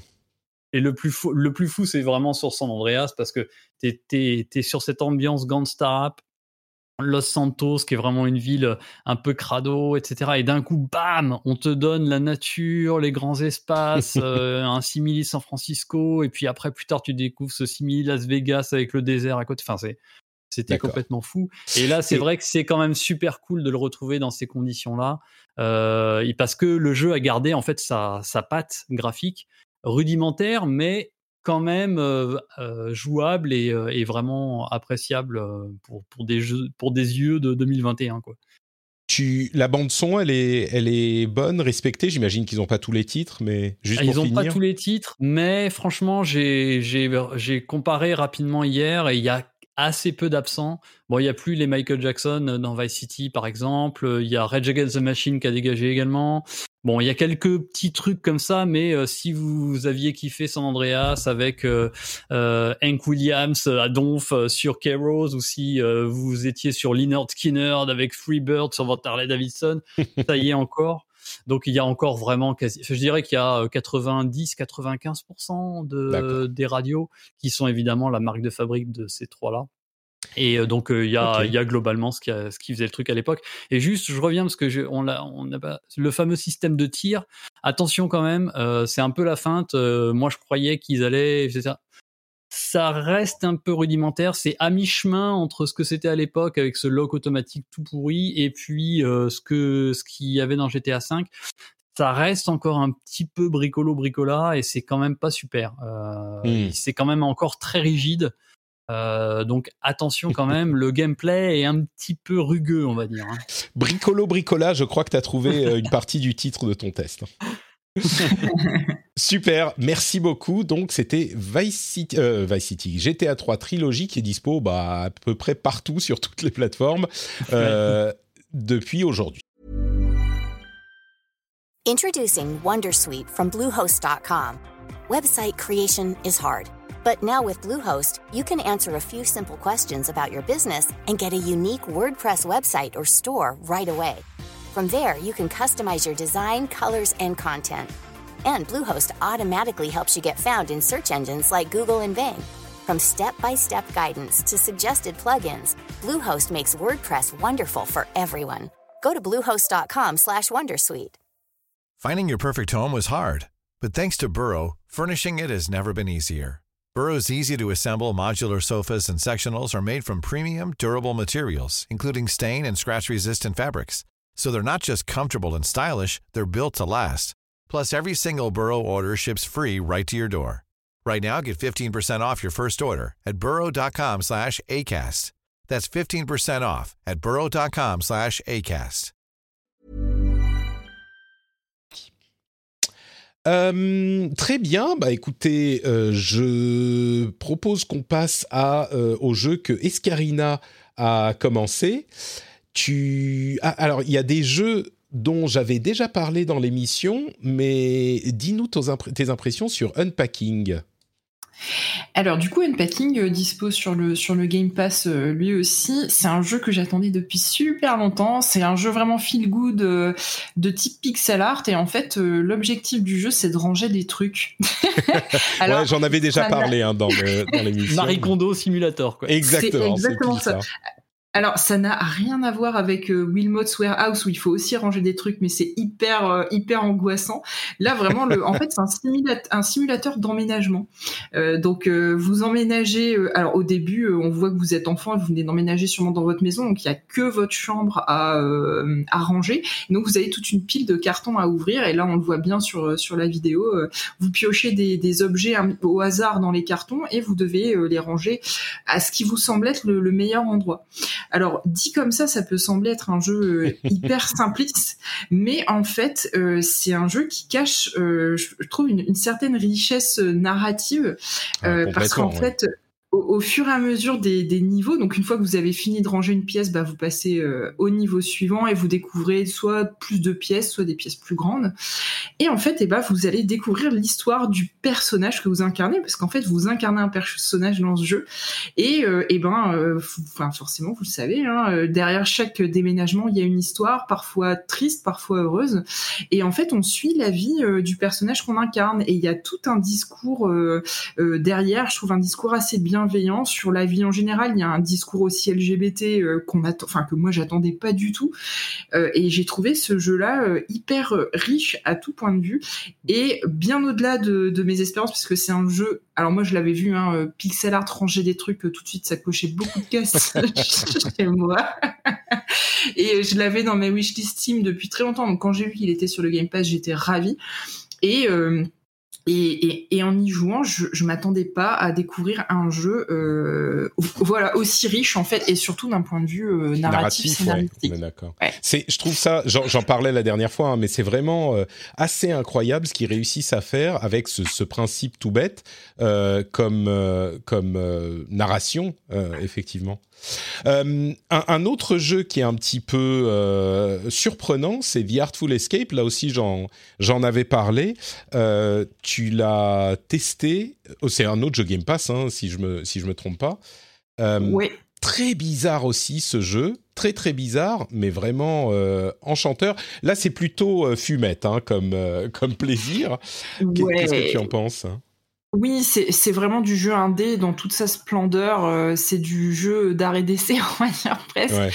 Mais euh, ouais, on est au croisement entre du, du Wes Anderson et du euh, film de SF des années 80-90. Il y, a, y a une ambiance comme ça très bizarroïde avec une, une, direction artistique hyper perchée, mais en même temps très plaisante. Enfin, moi, j'adore.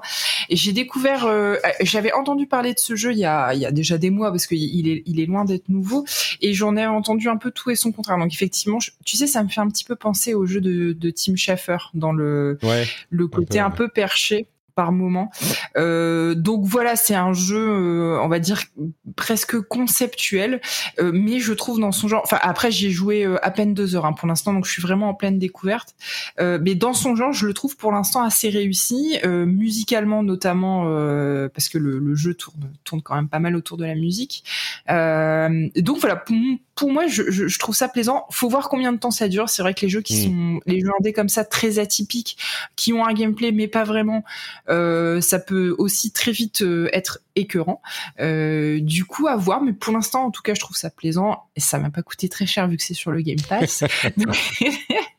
et effectivement, on le voit là à l'écran. Mais ce qui m'a surpris et que je ne savais pas, c'est qu'il y avait un casting vocal de folie euh, avec euh, du Jason Schwartzman, du Mark Strong, du, du Lena Headey donc étrangement des, des acteurs qu'on retrouve en partie euh, dans les films de Wes Anderson, donc comme ça la boucle est bouclée.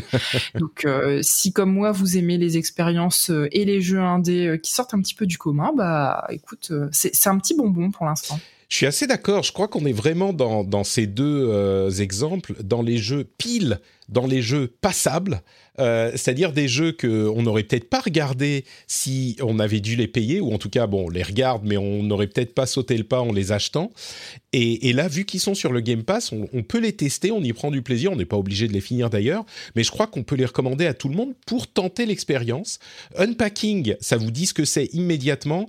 Euh, The Artful Escape, il faut quand même jouer, je sais pas, peut-être une demi-heure, une heure avant de, d'arriver au, au, plaisir du jeu et au plaisir psychédélique mais, euh, mais ça vaut tellement le coup vu qu'ils sont sur le Game Pass, euh, même pour ceux qui se disent a priori c'est pas mon genre quoi. Et bien euh, évidemment, Annapurna Interactive, c'était obligé. Tout à fait.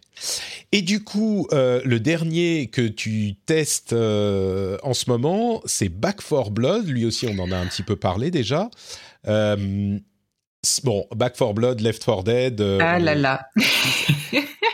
Tu, es une ancienne de Left 4 Dead, c'est ça? Et tu l'attendais avec impatience? D'accord. Ouais, je suis une joueuse de Left 4 Dead de la première heure. Alors malheureusement, j'ai pas pu écouter euh, l'émission dans laquelle euh, tu, en parlais. Je l'ai enregistré, j'ai pas encore eu, enfin je l'ai téléchargé, j'ai pas encore eu l'occasion de l'écouter. Je euh, t'excuse, magnanime, je te pardonne. Je ne sais pas ce que ce que vous vous en êtes dit. écoute, moi je suis super déçue, malheureusement. Ah donc euh, ouais. En fait, moi, je suis une joueuse de Left 4 Dead de la première heure. Euh, j'ai joué au premier, euh, je compte même pas le nombre d'heures que j'ai passé euh, sur ce jeu. Le 2 m'avait un petit peu moins plu parce que tu avais un côté un peu plus frénétique, très à la mode à l'époque. tu sais, il y a eu un revirement entre le, le zombie lent et ce qu'on appelle l'infecté qui court dans tous, tous les sens avec le 28 semaines plus tard. Il y a eu un espèce de revirement comme ça où on est passé du Romero à, ouais, voilà, à l'infecté de 28 semaines plus tard et qu'à mon goût, je trouvais qu'on ressentait justement dans dans l'effort Dead 2, qui m'avait moins plu. Je trouvais notamment que le multi était très déséquilibré, le, le versus était très déséquilibré dans le 2. Donc les sensations un peu film de série B euh, qu'on avait dans le premier, pareil, je les ressentais moins. Donc euh. et hmm. quand il y a eu l'annonce de Back 4 Blood, je me suis dit ça y est, on va avoir notre Left 4 Dead 2 ou qu'on attendait ou le Left 4 Dead 3. Alors je sais que Left 4 Dead 2 est plébiscité par beaucoup de joueurs, donc je risque de me faire des ennemis, mais ouais, je crois que c'est il, est très apprécié et cet aspect de Back 4 Blood, à vrai dire, euh, il est très très frénétique Back 4 Blood et beaucoup de gens s'en plaignent au point que euh, les développeurs, si je ne m'abuse, Turtle Rock ont annoncé il n'y a pas longtemps qu'il y avait un souci. Je ne sais pas si c'est sur toutes les difficultés, mais qu'il y avait des, zombies qui se spawnaient en double et que du coup ça augmentait artificiellement la difficulté et que c'était pas prévu comme ça. Mais ceci dit, les zombies restent les zombies type euh, Left 4 Dead 2, donc euh, c'est les infectés qui courent très vite, quoi ça m'a pas, ça m'a En tout cas, c'est pas ce qui m'a dérangé dans Back 4 Blood. Mais tu vois, tu parlais euh, de d'artificiel juste avant, et moi là, on touche à ce qui me dérange. Euh, je trouve qu'il y a énormément de choses qui sont là pour rallonger artificiellement la durée de, de vie du jeu, et ça me dérange. Alors, mm. pour l'instant, je n'ai fait qu'une une seule partie en mode multi, le fameux versus, et malheureusement, j'ai je l'ai fait après avoir fait que la première map de la campagne. Donc, si tu veux, je comprenais pas les subtilités des mobs, etc. Ah bah donc, mon expérience c'est pas forcément super parlante. Euh, moi, je me suis vraiment attardée à la campagne parce que c'est ce qui me plaît le plus en fait dans Left 4 Dead, c'est vraiment le, la campagne en multi, le côté coopératif. Et malheureusement, je trouve que euh, il y a des maps qui sont réutilisées euh, à l'écœurement. Il y a des des mécaniques de jeu que je trouve déjà pas très fines, qui pareil sont réutilisées trois quatre fois dans la campagne. Euh, je pense particulièrement à la mécanique où il faut détruire les nœuds, enfin les nodes, mmh. les nids. alors c'est bien, tu le fais une fois, t'as compris le principe, mais après tu le fais deux fois, trois fois, quatre fois. Euh, particulièrement, je, enfin, la, dernière map de l'acte 3 que j'ai trouvé insupportable, euh, à tel point que je j'ai pas été tu encore toute seule ou non, je joue en groupe. Je joue euh, ah en couple et avec des amis. Donc je ne joue jamais parce que je sais très bien que c'est l'erreur à ne pas faire de jouer avec des inconnus à ce genre de jeu. On a le même problème sur tous les jeux du style euh, type Vermintide, etc. Enfin, on sait Mais donc t'es es dans les conditions optimales en fait avec des potes. Je suis dans les euh, conditions optimales, ouais. Et malheureusement, euh, voilà. Enfin, moi j'ai été très déçu par cet aspect très répétitif. Au début, tu regardes le nombre de maps de la campagne, tu dis, ouais la vache, ils ont mis le paquet en termes de, en termes de contenu. Au final, tu te rends compte qu'il y a des maps qui sont réutilisées trois quatre fois, que les objectifs d'une map à l'autre sont hyper redondants. Je trouve que l'aspect scénaristique, euh, il, passe complètement à la trappe. Je trouve dans cette histoire-là, on n'en a rien à faire de l'histoire, alors que dans le premier, dans, dans Left 4 Dead, pardon, dans Left 4 Dead 1, lapsus révélateur, euh, l'aspect scénaristique était bien plus intelligemment amené. Je trouvais que les mm. personnages euh, alors il y en avait moins, il y en avait quatre. Là, il y a huit personnages disponibles. Je trouvais que ben il y en avait peut-être moins, mais ils étaient un peu plus marquants. Là, je trouve qu'il y a des personnages qui n'apportent rien, n'ont pas vraiment de, de charisme. Enfin. Et eh Donc, je suis ben, un peu ça t'a pas plu, hein Ouais, et en plus de ça, je trouve que la mécanique du deck, euh, où tu, au final, c'était, c'est pas de la loot box, mais presque pour compléter son l'achat de son deck à compléter le deck disponible que tu as pour euh, constituer ta, ta, ta, ta, ton deck à ah, toi. Alors, pour être clair sur ce point, on peut pas acheter des cartes hein, ou des packs de cartes. C'est des trucs qu'on obtient par le gameplay. Donc, euh, c'est à moins que je me trompe. Hein. Si tu peux acheter euh, des cartes, en fait tu lootes une monnaie, tu sais à la fin de chaque carte, il te dit t'as gagné, j'en sais rien, entre 30 et 50. Oui, c'est de la monnaie, c'est de la monnaie en jeu, ouais. Oui, mais non, je veux pas dire que tu l'achètes avec des vrais sous. Ah oui, d'accord, ok, ok, c'est ça. Ouais, pardon, pardon. Tu, mais disons que la façon dont tu achètes euh, avec les sous du jeu, avec la monnaie du jeu, euh, mm. les, les, cartes pour compléter euh, ton ton panel de cartes disponibles pour pour constituer tes decks, ça me plaît moyen quoi. C'est un mm. espèce de mélange de d'aléatoire. Alors on m'a dit que les cartes qu'on mettait à ta disposition pour l'achat, a priori il y a des patterns très précis et tu les as pas vraiment de façon aléatoire, mais ça donne l'impression que bah t'es obligé d'acheter des cartes au fur et à mesure sans forcément pouvoir toi-même choisir. Par exemple, tout ce qui est skin, euh, tu, tu sais pas trop pour débloquer les skins, il faut acheter des cartes, tu sais pas trop quand ces cartes-là tombent. Mmh. Enfin voilà, moi je, ils auraient pu faire. Euh, enfin, je, je, je, ouais, je suis très déçu. D'accord. Bah, je crois que c'est assez clair. Euh, sur la question des cartes, j'ai l'impression que le sentiment est euh, un peu plus positif quand tu joues plus longtemps. Il y a des gens qui disent ça change en fait l'approche du jeu parce que tu peux te faire des builds spécifiques pour euh, réussir à passer certains niveaux dans certains. Enfin, ça rafraîchit un peu le truc, mais, mais clairement, bon, c'est le, côté effectivement euh, euh, te, te, te, crafter un espèce de, de, de, de, build effectivement ça je trouve que c'est intéressant moi c'est la mécanique des cartes derrière qui me plaît pas ouais, euh, bon et je vois que notre Cassim dans le chat est d'accord avec moi je suis sûr que t'es pas seul hein, d'accord oui très bien. voilà Très bien. Bah écoute, euh, il, fallait bien quelqu'un qui soit très très déçu par le jeu. Euh, c'est toi aujourd'hui. Euh, ouais. Je suis sûr que t'es pas seul. Euh, heureusement, il est sur le Game Pass, donc tu vois. Et eh ouais, exactement. Un plus. Euh, et ben moi, j'ai joué à des jeux dont on parlait la semaine dernière euh, et un autre jeu en plus. J'ai joué à Darkest Dungeon, à Inscription et un autre jeu dont je vais dire un mot en- en- dans une seconde, mais je vais passer très rapidement sur les deux. On en a parlé longuement euh, la semaine dernière euh, avec Mehdi, qui, qui avait beaucoup plus joué que moi, et ça m'avait donné envie, donc je les ai achetés, j'y ai joué, et je me rends compte que mon impression, en fait, avant que Mehdi ne m'en parle et me donne très envie, euh, bah, était peut-être celle sur laquelle j'aurais dû rester, parce que c'est clairement des jeux intéressants, euh, des bons jeux, des jeux bien réalisés dans ce qu'ils essayent de faire, mais c'est tellement dark, euh, c'est tellement sombre, déprimant, bon que ça m'a ça m'a euh, comment dire ça m'a assommé et j'ai dû arrêter de jouer au bout d'une heure ou deux euh, par jeu. Euh, alors vraiment je peux m'en prendre qu'à moi-même parce que c'est carrément enfin c'est inscrit sur la, boîte c'est dans le nom et c'est pas du tout une, critique du jeu des jeux en eux-mêmes. Mais il faut savoir que c'est pas une blague quoi. Darkest Dungeon c'est très très dark, c'est sympa à jouer mais voilà. Euh, Inscription pareil, c'est alors sur Inscription il y avait des trucs euh, qui sont peut-être un peu comment dire euh, particuliers à moi, mais on peut pas remapper les touches au clavier et on peut pas jouer. Enfin, j'ai pas réussi à jouer à la manette. Et du coup, on est en clavier QWERTY et pour, on peut se déplacer dans le- l'environnement. et il faut donc appuyer sur la touche qui est en bas. Enfin, c'est le truc QWERTY en AZERTY, c'est infernal. Et donc, ça m'a un petit peu frustré. Euh, donc voilà, je, je, je pense que c'est certainement de bons jeux, mais moi j'ai pas pu, donc je voulais les. Ouais, je pense que là, on, on rejoint un petit peu la frustration dont on parlait juste avant euh, sur le, les, les jeux type, euh, type Dark Souls. C'est que, enfin, Darkest Dungeon, moi, je te rejoins complètement. C'est un jeu visuellement quand je l'ai vu, mais je suis tombée amoureuse. J'ai absolument voulu y jouer. Et euh, ouais, t'es tellement plombé, et c'est c'est quand même des jeux qui sont là pour te challenger que euh, très vite la, la, la tentation d'arrêter est là, quoi. Ouais. Et quand en plus quand on a des enfants, comme c'est peut-être euh, notre cas, euh, bah on a moins de temps et ça joue un petit peu, hein, euh, forcément. Ah, on est plus euh, sélectif, ouais, Ouais. forcément. Euh, le troisième jeu euh, dans lequel j'ai mis un petit orteil, c'est Jurassic World Evolution 1. Jurassic World Evolution 1, qui est sur le Game Pass, décidément. Hein, euh, c'est formidable. Donc, je l'ai téléchargé sur euh, Xbox. Et euh, je suis pas un super grand fan des jeux de, euh, de parc à thème et de, city building. Mais j'ai joué, alors j'ai pas joué très longtemps, hein, mais c'est simplement pour exprimer mon émerveillement sur les graphismes et la sensation du jeu. En fait, je vais vous tout vous expliquer. Je l'ai lancé parce que mon fils a presque 4 ans maintenant, il aime bien les dinosaures. Je me suis dit peut-être que c'est un truc qui pourrait lui plaire. Et donc, je vais tester, je vais voir ce que ça donne. En plus, il y a le 2 qui sort euh, pour voir un petit peu ce que ça donne. Et euh, alors, on commence à construire son parc, machin, et puis on, on incube un dinosaure.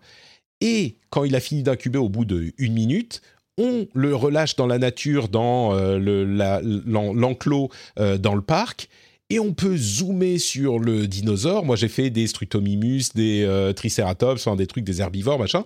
Et tu peux zoomer dessus, ils font leur vie, et c'est clair que c'était ça que ça allait être le jeu, en partie. Mais c'est un émerveillement, c'est magique de pouvoir zoomer sur les, animaux.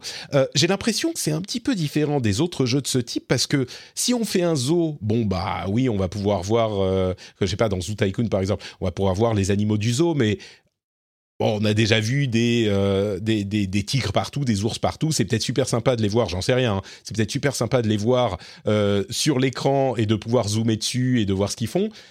Mais là, avec des dinosaures, il y a un truc vraiment magique. Euh, et donc, j'ai trouvé ça vraiment. Je ne dis pas que je vais y jouer énormément, mais je voulais Est-ce que tu as dépensé sans compter, Patrick? Dépenser sans compter, euh, le jeu ne te le permet pas. Donc, euh, Et est-ce que les, dinosaures peuvent s'échapper de leur enclos et manger euh, tous les visiteurs Ah, des je suis sûr, je suis sûr. Du coup, il faut que je fasse attention avec mon fils parce que c'est pas forcément ça qu'il va, qu'il va apprécier. Euh, mais, mais Ça pour le moment, j'ai le truc après. Ouais, exactement.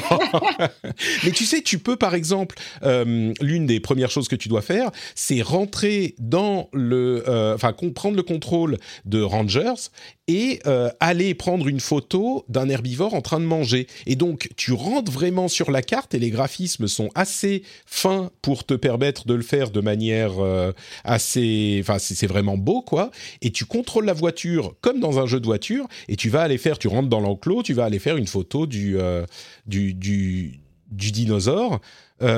C'est vraiment, bah, comme je dis, c'est magique. Je trouve que c'est assez magique. Donc, euh, j'ai trouvé ça très très sympa.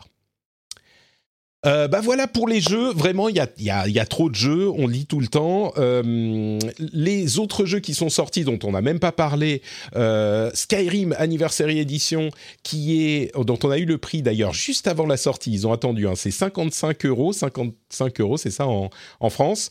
Bon, il y a des gens qui trouvent que c'est trop cher pour un jeu qui a 10 ans, il est sorti pile il y a 10 ans aujourd'hui comme euh, le dit une personne de sagesse infinie euh, qui me l'a dit une fois, c'est Jérôme Kainborg qui m'a dit le juste prix, c'est le prix que les gens acceptent de payer. Et là, clairement, je crois que euh, Bethesda, c'est très bien le prix que les gens accepteront de payer pour Skyrim Anniversary Edition. Et ils le mettent un petit peu plus cher. Il sera en solde à un moment. Si vous le voulez, vous pouvez aller le prendre. Mais voilà, 55 euros. 10 ans depuis Skyrim, euh, ça reste un des du... jeux mémorables. Quoi. Juste avant, on parlait de, de la trilogie GTA vendue 60 euros et ces jeux-là ont plus de 10 ans. C'est ça. Mais c'est trois jeux. Eh, voilà. Mais il y en a trois. Euh, D'autres jeux qui sont sortis Shin Megami Tensei 5, Call of Duty Vanguard. Les reviews sont assez tièdes hein, sur la campagne solo de, Vanguard. Euh, en même temps, le jeu multi reste du Call of Duty. Euh, donc voilà, c'est Call of Duty. Jurassic World Evolution 2 qui est sorti, comme je le disais. Animal Crossing, la mise à jour, qui est. Pardon, euh, qui est, c'est les, c'est un jour férié, hein, j'ai le droit de bailler, euh, qui est sorti aussi la, la fameuse mise à jour euh, gratuite et la mise à jour payante. Dans la chatroom, on nous dit 10 ans et on a eu l'occasion de l'acheter plus de 10 fois. c'est vrai. Il est d'ailleurs moins cher si vous avez la Special Edition de Skyrim. Hein, on reparle de Skyrim. Il fait un concours avec GTA 5. Le, le, nombre de fois qu'on l'a acheté, ouais, exactement. Je crois que Skyrim, c'est encore plus. C'est encore plus. Euh, et les Schtroumpfs, les Schtroumpfs est sorti euh, et alors je vous parle des Schtroumpfs parce que comme l'a fait remarquer lui lui sur le Discord, euh, je vous parlais de euh, différents jeux microïdes à plusieurs reprises euh, pour vous dire que bah, c'était intéressant ce qu'ils faisaient avec des licences euh, du passé. Ils ont annoncé un Goldorak il y a pas longtemps, donc on pourrait se dire ah bah peut-être que ça sera sympa. C'est un petit euh, un petit développeur qui monte, un petit éditeur qui monte. Et bon bah les tests c'est Peut-être que ça me fait mentir, on voit que Gamecult euh, lui a mis 3, Motormike lui a mis 3 à euh, Mission Malfeuille. Aïe Un Gamecult, hein, franchement... Euh, bravo, hein. c'est alors moi je suis sûr que c'est parce que c'est un jeu pour les tout petits tu vois c'est un jeu pour les enfants qui a pas de gameplay ouais, je suis pas pas sûr parce que bah justement euh, Mike il a une petite fille et je pense que Uh-huh. euh, il, il, bah, limite il, elle, elle était peut-être euh, sur ses genoux ou même manette en main donc euh, Mm. non non puis bah on est des professionnels si on arrive à se transposer Bon, bah écoute, donc. Schtroumpfs, c'est pas une réussite. Euh, les suivants, ça veut pas dire qu'ils seront mauvais aussi. Hein. Peut-être que euh, qu'est-ce qu'il y avait? Le, le marsupilami. euh, Il y a aussi bah, un Goldorak qui va arriver, peut-être. Bon, je voudrais parler de quelques autres trucs quand même avant qu'on clôture l'émission. Je voudrais vous parler d'Arcane, euh, la série qui est dispo sur Netflix, la série basée sur League of Legends, euh, parce que je trouve qu'ils ont fait un truc assez intéressant. Est-ce que vous avez vu les, les trois premiers épisodes de la série Arcane, euh, Eska et Thomas? Pas du tout hein. Euh, non, mais c'est sur ma liste. Mais euh, la question que je me pose, c'est, alors moi j'ai dû faire quelques parties de League of Legends il y a plus de dix ans. Euh, Est-ce que euh, pour quelqu'un comme moi qui ne joue pas au jeu, ça va vraiment être intéressant? Euh, Parce eh que ben, écoute, visuellement, ça a l'air tellement chouette. Moi, c'est ça qui m'a qui m'a attiré, c'est vraiment le visuel. hein. Je vais, alors je vais faire deux choses. D'abord, on va dire au revoir à Thomas qui doit filer aussi. On a tellement de choses à, à dire que euh, on, on a trop d'émissions euh, pour euh, tous nos animateurs. Euh, Thomas, on va te laisser filer avant de parler d'Arcane. Merci beaucoup Ouais, d'avoir que, bah, été je- là. il faut que je retourne à mon test de GTA Trilogy Je comprends bien, je comprends bien. Euh, bah, du coup, avant de filer, parle-nous un petit peu plus de ta musique, euh, comme on le promettait en début d'émission. Ben écoute, merci de me donner cette opportunité. Oui, bah écoute, euh, depuis que j'ai quitté Paris il y, a, il y, a, cinq ans, je me suis remis à la musique et donc j'ai sorti un premier album il y a deux ans, euh, inspiré beaucoup par l'Islande. Je suis un, un, énorme fan de Sigur Rós. Je sais pas mais, si ah, tu mais sais quoi? Ça se ressent tellement. Mais complètement, complètement. moi, j'adore, j'adore. Ouais, ouais. Voilà. Moi, je me suis dit, mais Sigur Rós, c'est pile, euh, c'est pile dans, dans la, dans le même style, quoi. Et puis donc j'ai redécouvert, moi à la base j'étais plutôt guitariste, mais j'ai redécouvert le piano. Euh, et puis donc voilà, je me suis mis à faire du pas mal de, piano-voix. Et donc voilà, d'où ce premier album d'Irolae, bah, qui en plus, euh, enfin, il a été composé à cheval sur mon voyage en Islande. Et donc euh, voilà, il est très, voilà, il vient pas mal de là. Et puis là, euh, donc euh, j'ai sorti donc le premier single de mon nouvel album, euh, donc premier single qui s'appelle Human, et le nouvel album qui sortira début décembre, euh, voilà, qui s'appelle bah, encore un peu de teasing. on a une sorte de plan marketing incroyable. Bon, tout ça c'est un peu, voilà, c'est sur des petits labels, mais voilà, vous pouvez me retrouver. Bah, comme je disais tout à l'heure, hein, sur tous les services, Spotify, Deezer, voilà, il suffit de taper mon nom et vous retrouverez tout ça. Donc le, deuxième album arrive très bientôt et il y a en tout cas donc euh, ce premier single qui est dispo à l'écoute et puis avec un petit clip que j'ai bricolé un petit peu, j'ai fait un petit montage de d'images pour essayer d'accompagner tout ça et de euh, voilà d'habiller euh, visuellement euh, la musique. Voilà, donc ça, Très ça bien. arrive tout bientôt. Super, bah merci beaucoup Thomas. Euh, allez écouter euh, le dernier titre Human si vous aimez Sigur Rós en particulier et on ne peut pas ne pas aimer Sigur Rós, je pense. Non. Euh, et donc on ne peut pas ne pas aimer la musique de Thomas Merer. Bah, c'est gentil, merci beaucoup. hein. Merci à toi d'avoir été là. On te laisse filer. Dis bonjour à San Ouais, Andreas. à très bientôt. Ciao, ciao. Bonjour. Merci. Et donc Arkane, Arkane, le euh, la série de euh, basée sur League of Legends. Tu me demandais si on n'a Ouais. jamais joué au jeu, euh, est-ce que ça peut être intéressant? Et là, je dis totalement oui. Euh, moi, je n'ai jamais joué à League of Legends, mais alors euh, carrément jamais. Euh, J'ai dû faire aller en, tout une demi-heure en 15 ans de League of Legends et c'était sur le tutoriel et je me suis arrêté, tu vois, trois fois. Donc c'était trois fois 10 minutes. Mais la série est, je pense, la meilleure série adaptée de jeux vidéo. Alors c'est que les trois premiers épisodes, mais c'est la meilleure série adaptée de jeux vidéo, la meilleure adaptation de jeux vidéo, possiblement tout court. Euh, tout, tout média, série, euh, film confondu. Euh, je pense que c'est au niveau de, de- d'un truc comme Castlevania qui était vraiment très très bon.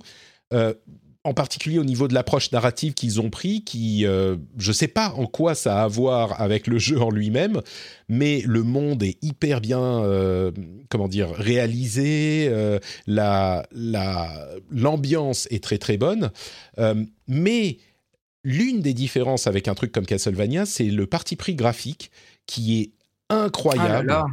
C'est impressionnant. c'est vraiment très beau. hein. C'est de la 3D, mais avec une sorte de, de, de shading. Et je ne sais pas comment ça s'est fait. C'est un studio qui s'appelle Fortiche, j'imagine qu'ils sont français, euh, qui Oui, a ils fait sont ça. français, ouais. Voilà. Euh, et c'est une sorte de... Si tu, si tu arrêtes une, euh, une image, tu as l'impression de voir une sorte de, de, de peinture. Oui. C'est, ou je sais pas, de trucs euh, faits à la tablette graphique. Enfin bon, bref. Je vais pas parler hyper longtemps de la série en elle-même. Pe- Peut-être qu'on en parlera dans Super Laser Punch qu'on enregistre demain avec, euh, avec Johan, où on va parler aussi de euh, Eternals. Donc peut-être qu'on en- on dira un mot dessus, mais l'arc narratif en trois épisodes est excellent, excellent. Euh, on dirait un film. Et moi qui ne connaissais rien de League of Legends, euh, je me suis retrouvé à attendre la suite avec vraiment une grande impatience. Je suis très investi dans euh, les personnages et on a l'impression qu'ils se sont dit bon, on va raconter une histoire et on va coller les personnages dedans après si on peut. Le jeu c'est un petit peu accessoire et pourtant tu sens vraiment que c'est les personnages du jeu. Euh, tu sens même leur kit euh, de gameplay quand tu vois le, le, le, le truc, euh, la série. Tu peux imaginer ce qu'ils font ou pas dans le jeu, mais il n'empêche, la priorité, c'est vraiment donner au, à l'histoire et ça fonctionne super bien à, à quasiment tous les niveaux. Je suis très impressionné. Je pensais pas du tout que ça serait que ça serait aussi bon. J'en attendais à vrai dire pas grand chose, n'étant pas Ça très répond, fan du jeu, quoi. Donc Ça répond à ma question du coup. Mais tu sais, quand je vois ça, je je me dis que euh, Riot est vraiment en train de réussir sa transformation euh, cross-média, on va dire, et puis euh, tous les, les crossovers qu'ils font avec leur avec leur licence. Et, et, en fait, ça me rend un peu triste parce que je me dis qu'ils réussissent quelque chose, je pense, sur lequel on aurait aimé voir Blizzard aussi. je savais que tu allais dire ça et je suis assez d'accord. Ouais. ouais. tu vois ce genre de série là, enfin quand tu vois la qualité de l'animation Blizzard, euh, moi j'aurais tellement envie d'avoir la même chose. Euh, mais je m'en fous n'importe quoi que ce soit du Overwatch, du Diablo, du Starcraft, peu importe. Mais quand je vois ça, j'ai envie, j'ai envie que Blizzard nous propose euh, la même chose. Quoi, ils en sont capables en plus. Hein. Écoute, on, verra ce que ça donne avec les épisodes suivants. Hein. On n'en a que trois pour le moment, mais même si ça sent très bon, restons prudents. et puis, il faut il faut aussi dire que ça se limite pas à euh, une euh, série parce qu'ils ont été très malins quand on parle de cross média. Ils ont sorti plusieurs choses. Euh, d'une part, un, euh, un nouveau mode pour Legends of Runeterra, leur jeu de cartes, qui est un mode solo euh, qui est disponible depuis euh, hier et qui est qui reprend les personnages de la série. et il y a aussi un jeu de rythme qui reprend. Alors là, pour le coup, il y a peut-être des personnages qui seront dans la série, mais c'est un jeu de rythme qui a été développé par un autre développeur. Ils ont prêté la licence. Ils avaient un programme comme ça, je crois, qui sort sur Switch PC et Netflix et oui, puisque Netflix est désormais une plateforme de jeu, il sort sur Switch PC et Netflix. C'est un jeu qui s'appelle Hextech Mayhem. Euh, bon, je vais pas partir sur ce que c'est que le Hextech, ils en parlent un petit peu dans la série et j'imagine que c'est un des éléments du jeu. Mais euh, c'est un petit jeu de rythme, genre plateforme rythme. Et euh, là où c'est intéressant, c'est que Netflix a lancé ses jeux sur Android et iOS. Alors ils sont pas dans l'application elle-même, ils sont censés. Il y a déjà sur Android des liens vers les jeux dans l'application, ça devrait arriver sur iOS euh, également, mais il faut en fait aller les télécharger dans l'App Store. Et une fois que vous l'avez téléchargé, si vous avez un compte Netflix et l'application Netflix installée sur votre téléphone ou tablette ou ce que c'est, eh ben vous êtes directement logué dans le jeu et vous n'avez pas besoin de, payer. Vous pouvez jouer. Il faut avoir un compte Netflix. Et le jeu arrive euh, dans deux jours, je crois, quelque chose comme ça, que je dise pas de bêtises, euh, le 16 novembre, euh, donc quelques jours après la sortie des épisodes suivants de, la série. alors c'est un tout petit jeu, hein, c'est un petit jeu de rythme, genre scroll ligne euh, horizontale, mais c'est vraiment intéressant de voir qu'il sort sur la plateforme Netflix. Il y en a quelques-uns sur la plateforme Netflix, essentiellement Stranger Things 1984 euh, et Stranger Things, Stranger Things 3 et quelques autres jeux très euh, basiques, mais c'est le début pour Netflix et cette stratégie de, sortie simultanée est assez intéressante. Et donc Netflix est maintenant une plateforme. Tu vois, quand ils ont annoncé un jeu de rythme, moi je m'attendais pas à ça. Là, on est sur un jeu de rythme qui se rapproche d'un beat trip. Et d'ailleurs, je me demande si c'est pas les mêmes qui. J'avais lu quelque chose là-dessus qui, qui, font le jeu. Je m'attendais plus à un jeu de rythme euh, où t'appuies sur les touches. Euh, bon, même si là indirectement c'est ça, mais bon, du coup j'y jouerai pas. ah, bon, bah écoute, tant pis. Alors que bah, peut-être, peut-être que tu vas voir la série et que du coup tu vas dire ah mais j'ai envie de jouer à ça pour voir le monde de euh, League of Legends machin. c'est vraiment intéressant. Bon là c'est c'est une question peut-être un peu plus tech, mais euh, Netflix, du coup, tu vois, te, propose des expériences pour te garder dans leur univers, euh, plutôt que de lancer un autre jeu sur mobile. Bon, peut-être que tu joues pas à des jeux sur mobile tout court, c'est mon cas aussi, mais euh, plutôt que de lancer un autre jeu sur mobile, tu auras l'opportunité de lancer un jeu mobile qui est encore dans l'univers Netflix. C'est assez malin. Et le Netflix du jeu vidéo existe donc enfin. Exactement. Quelques euh, news euh, qu'on va passer rapidement. Euh, Naruto arrive sur Fortnite. Je suis sûr que tu l'attendais impatiemment. on va pouvoir jouer avec une skin Naruto dans Fortnite. C'est Naruto Shippuden. Je suis sûr que tu es extatique. Alors, écoute, moi j'ai un fan de Naruto à la maison que je ne balancerai pas, euh, et j'ai un neveu qui est bien évidemment fan de Fortnite. Et en vrai, alors moi, euh, ça m'en touche une, mais euh, je, enfin, je, je, conçois par contre à quel point ça peut être énorme pour tous leurs joueurs de la génération Naruto, et ils sont très très nombreux. Et je pense que c'est un crossover qui, enfin, encore une fois, montre l'intelligence et euh, l'argent qui, qui, sont derrière, euh, derrière cette licence qui n'a pas fini de faire parler d'elle. Je crois, je crois que tu as bien résumé. L'intelligence et l'argent, c'est un peu ça. Mais les, Euh, les deux combinés sont, sont d'une importance cruciale. Il y a une euh, autre euh, jolie petite news, c'est la sortie surprise de Tiny Tina's Dragon Keep, euh, qui était un DLC pour euh, Borderlands 2. Euh, à l'époque, hein, c'est il y a longtemps, c'était quoi en 2013, un truc comme ça, je sais plus. Mais c'est il y a un bon moment. Et ben, il est sorti en standalone pour préparer peut-être euh, Tiny Tina's Wonderlands qui arrive pendant le euh, February Apocalypse en 2022. Euh, et j'en parlerai pas s'il n'était pas gratuit sur l'Epic Game Store. Euh, vous pouvez aller le télécharger jusqu'au 16 novembre. Il est gratuit sur l'Epic Game Store. C'est un petit, euh, un petit DLC de euh, Borderlands, donc ça fait toujours plaisir. Vous pouvez aller le choper gratuitement. Il n'y a pas de raison de se, de se priver. Euh, à propos de, de 2022, Valve a envoyé un mail hier euh, à ceux qui avaient pré-réservé le Stream Deck disant qu'il serait retardé de deux mois pour tout le monde. Tout le monde est décalé de Oh deux bah, mois. dites-moi.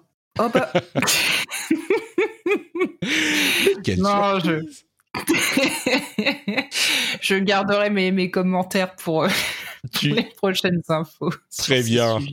Euh, bah écoute, la PS5 est euh, également doit revoir Sony doit revoir les, les ventes euh, de la les prévisions de vente à la baisse. C'est euh, dans les deux cas une histoire de pénurie de puces. hein. On, on s'en Ouais, bien. ouais.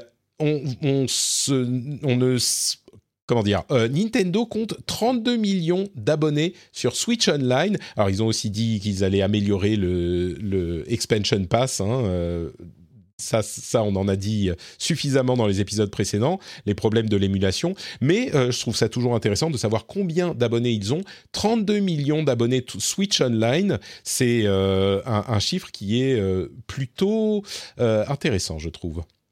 Euh, Écoute, on- n'aura pas le temps d'en parler aujourd'hui, mais je pense qu'à la prochaine émission, il faudra que je te partage mon anecdote de perte de sauvegarde suite à l'achat de ma Switch OLED, ce qui justifie peut-être une partie des millions d'abonnés du Switch Online. Ah bah clairement, euh, pour transférer les sauvegardes, c'est une horreur. Si tu as le Switch Online, c'est un peu plus simple. Voilà, voilà. Bah oui. Eh oui. Eh ben, tu aurais dû, franchement. Pourquoi n'as-tu pas euh, été Pourquoi ne t'es- ne t'es-tu pas abonné? Ça aurait été plus En fait, j'ai- j'étais juste mal renseigné. Tu vois, je pensais qu'en 2021, euh, transférer ses sauvegardes sur une carte SD, c'était un petit peu la base. Et apparemment, pour tout le monde, sauf pour Nintendo. Mais euh, on en reparlera. Oui, bah tu sais, Nintendo, ils sont très forts sur ce sur ce point. Euh, Ouais. Steam a annoncé que euh, il ne voulait pas de jeu avec des NFT, des non-fungible tokens, et quelques jours plus tard, EA a dit les NFT feront partie du futur du jeu vidéo. Euh, les NFT, pour ceux qui ne savent pas, ce sont ces euh, jetons sur la blockchain qui permettent d'attribuer la propriété d'un objet numérique, pas que, mais notamment numérique, et donc ça peut avoir des applications dans les jeux. Euh, alors, j'hésite toujours de parler de NFT parce qu'il y a toujours des gens qui me tombent dessus en me disant Oh, mais les NFT c'est trop cool, les cryptos c'est génial, les crypto bros qui viennent me dire euh, Ah ouais, les cryptos super top. Et de l'autre côté, il y a des gens qui me disent Mais les NFT c'est de l'arnaque, euh, c'est n'importe quoi, c'est lamentable, c'est honteux, ça ne veut rien dire, ça ne, rime à rien, etc., etc. Donc, J'hésite toujours à en parler, mais là, c'est intéressant de se dire que EA voudrait euh, implémenter les NFT. Qu'est-ce que ça fait dans le jeu vidéo? Euh, bah, Ça fait un truc qu'on pourrait faire sans NFT, mais euh, qui est plus, bah, qui est un petit peu dans l'air du temps et qui est peut-être plus facilement implémentable avec cette technologie, c'est-à-dire vendre des objets aux joueurs, non pas en leur donnant une licence d'utilisation comme c'est le cas avec euh, tous les objets qu'on achète dans les jeux aujourd'hui. Quand je dis acheter, c'est des DLC, des microtransactions, euh, mais vraiment en leur en donnant la propriété. C'est-à-dire que les joueurs pourraient en avoir la propriété et puis les revendre, les échanger, etc., etc. Alors évidemment, c'est une euh, comment dire une boîte de Pandore et une canne, une, une, une boîte de conserve de verre, une can of worms, mais ignoble, parce que tout ça, c'est euh, des transactions financières qui sont ensuite, euh, est-ce qu'il va falloir payer la TVA sur ces trucs, payer des impôts, euh, et ça, c'est qu'une petite partie des problèmes. les NFT dans les jeux, déjà qu'on est un petit peu méfiant ou un petit peu scandalisé de ce qui se passe avec les jeux de cartes chez EA comme FIFA Ultimate Team et les lootbox en général, mais là en particulier chez, chez EA, bah là c'est la même chose, mais en dix fois pire parce que on peut les acheter, on peut les revendre. C'est le principe des NFT. On ne sait pas du tout comment ils vont les implémenter, mais sur le principe, c'est à ça que ça sert bah, ça remet encore plus la question de l'argent réel dans ces sujets. C'est genre les cartes à collectionner de euh, FIFA, sauf que on peut les vendre et que euh, bah, ça fait un, petit peu comme les cartes réelles, hein, euh, sauf qu'il y en a une quantité, une quantité limitée. on peut imaginer, par exemple, sur un jeu, bah, on fait un truc qui est difficile et on obtient, parce qu'on est dans les dix premiers, quand on finit un raid, un objet qui ne sera édité que dix fois et dont on a euh, la propriété, je mets des petites guillemets, mais la propriété quand même, et qu'on peut garder, revendre, qui sera rare, etc.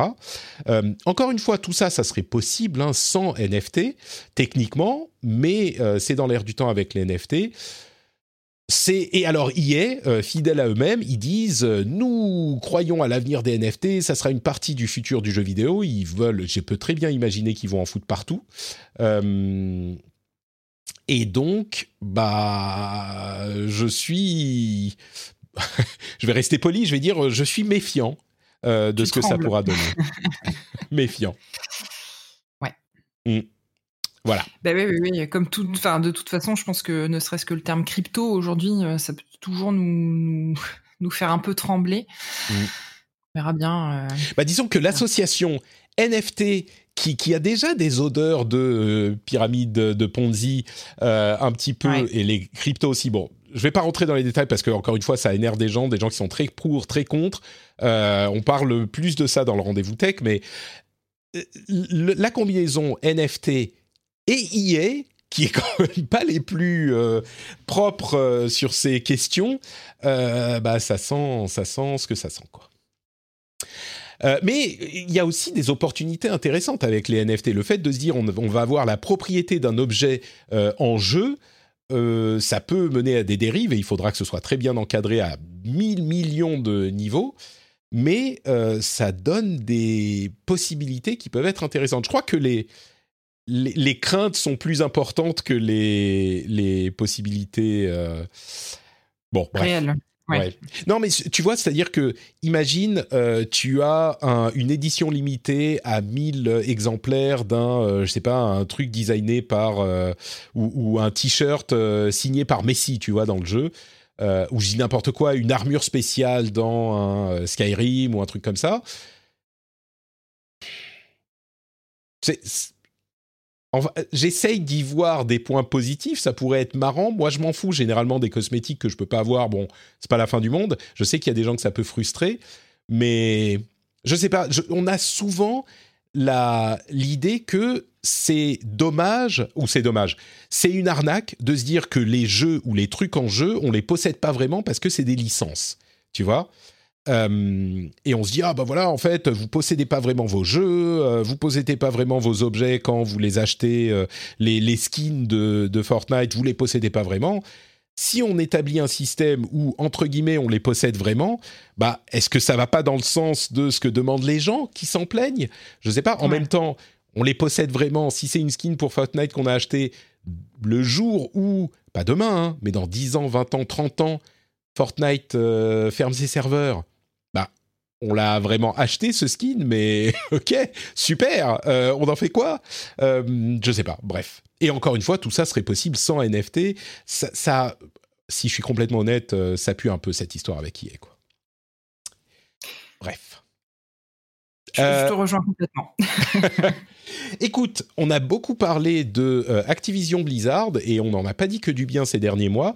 Une news qui est plutôt positive, euh, ça fait du bien de dire ça aussi. Ils ont annoncé, après euh, les annonces dont on parlait la semaine dernière, ils ont annoncé que leurs travailleurs temporaires, qui sont en gros des travailleurs externes à la boîte ou des travailleurs en CDD, on va dire ça comme ça, même si c'est pas exactement équivalent dans la législation américaine et les systèmes euh, d'emploi américain, ils ont augmenté la, euh, le salaire minimum, ils ont euh, ajouté des vacances. En gros, ils alignent à peu près les bénéfices des travailleurs temporaires sur ceux des travailleurs, enfin des employés de la boîte, à peu de choses près.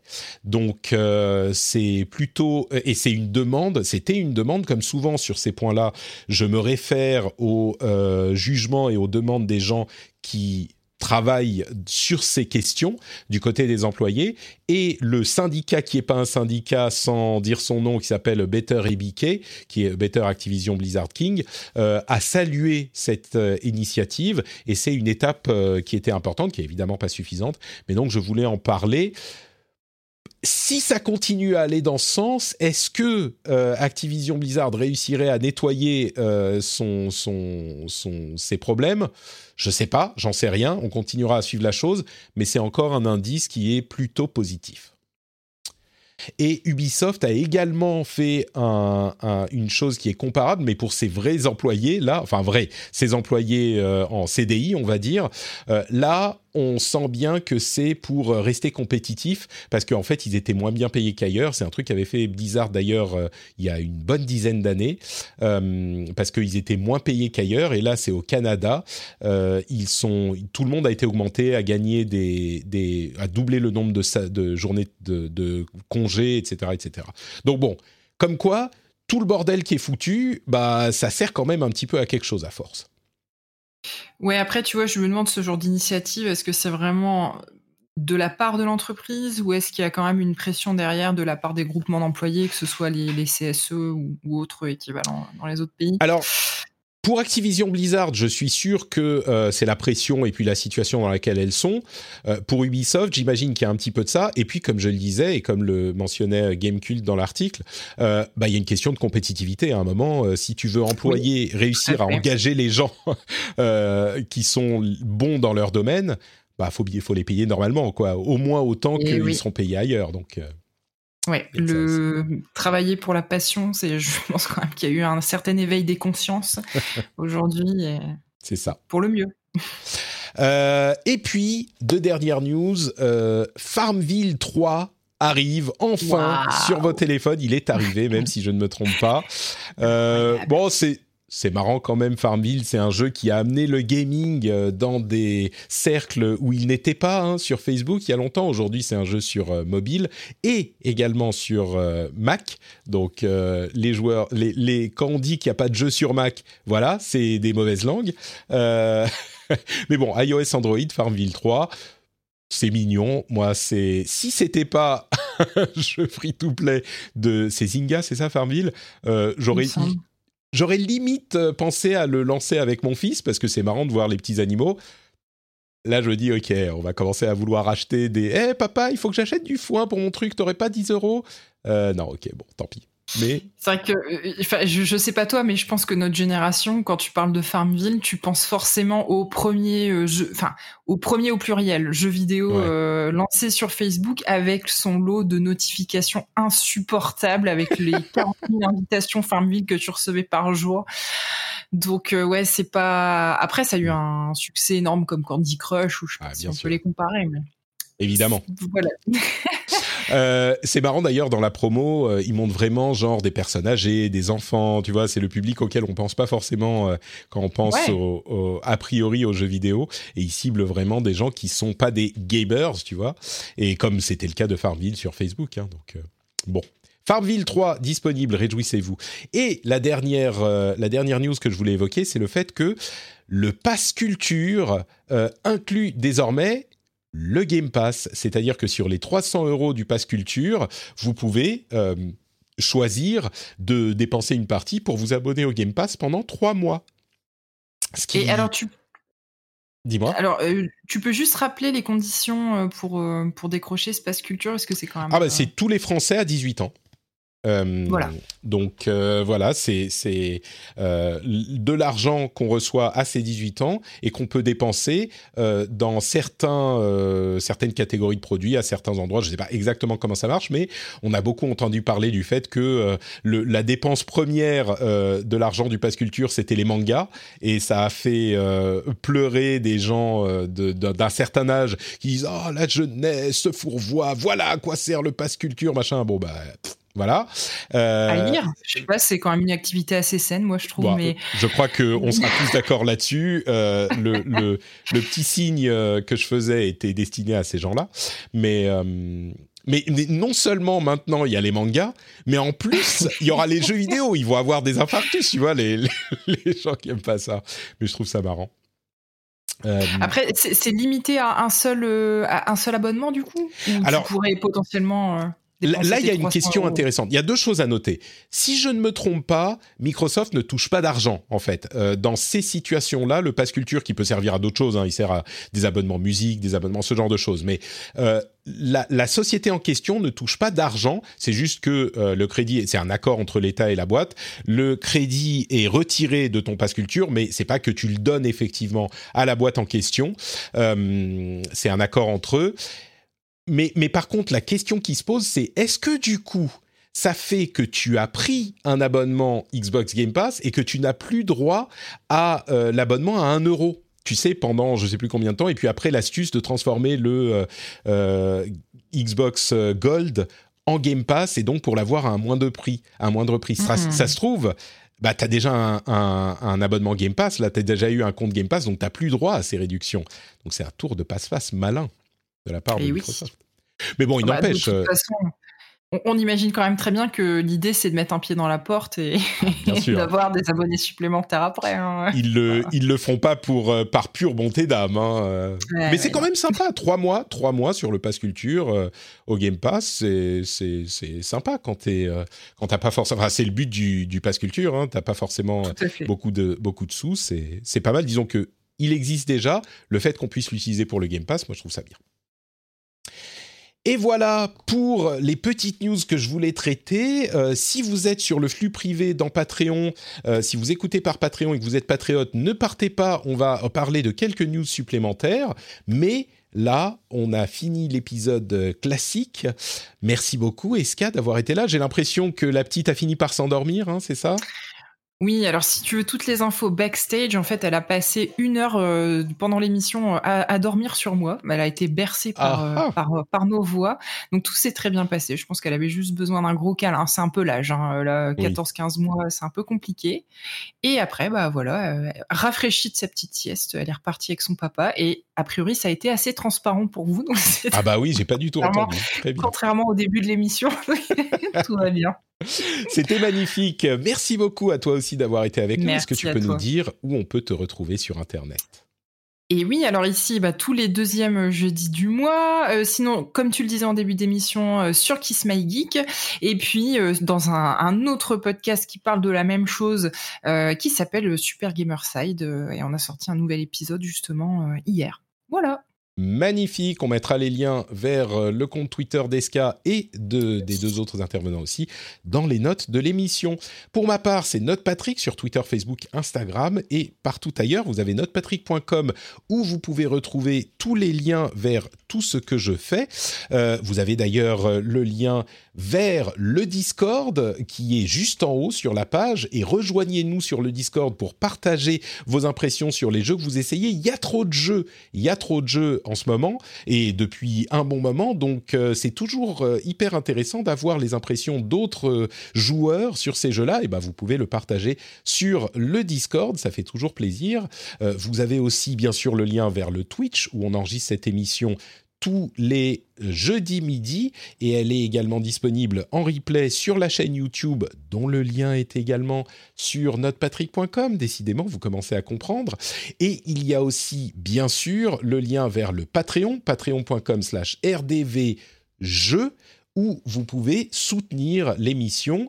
Euh, L'analogie que je commence à utiliser et que je donnais dans le rendez-vous tech, c'est est-ce que vous préférez avoir euh, 10 cafés dans la semaine et pas de rendez-vous jeu Ou alors, 9 cafés et le rendez-vous jeu. Ah, ah, j'ai trouvé la bonne formule pour l'expliquer. Pour Je pense que c'est pas mal. 10 cafés, pas de rendez-vous jeu, 9 cafés et le rendez-vous jeu dans la semaine.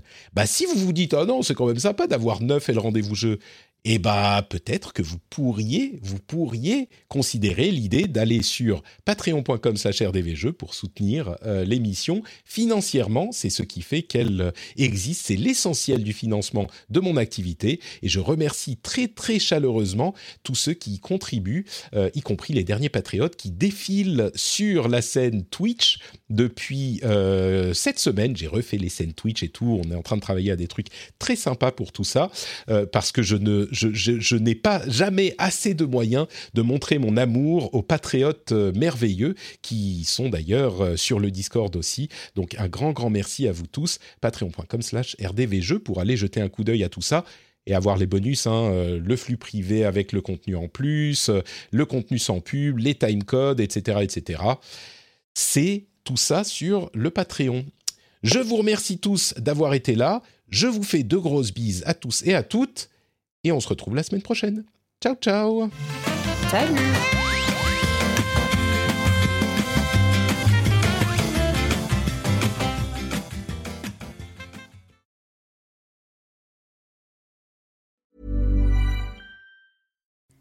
Hi, I'm Kara Berry, host of Everyone's Business But Mine, and I am an all inclusive addict.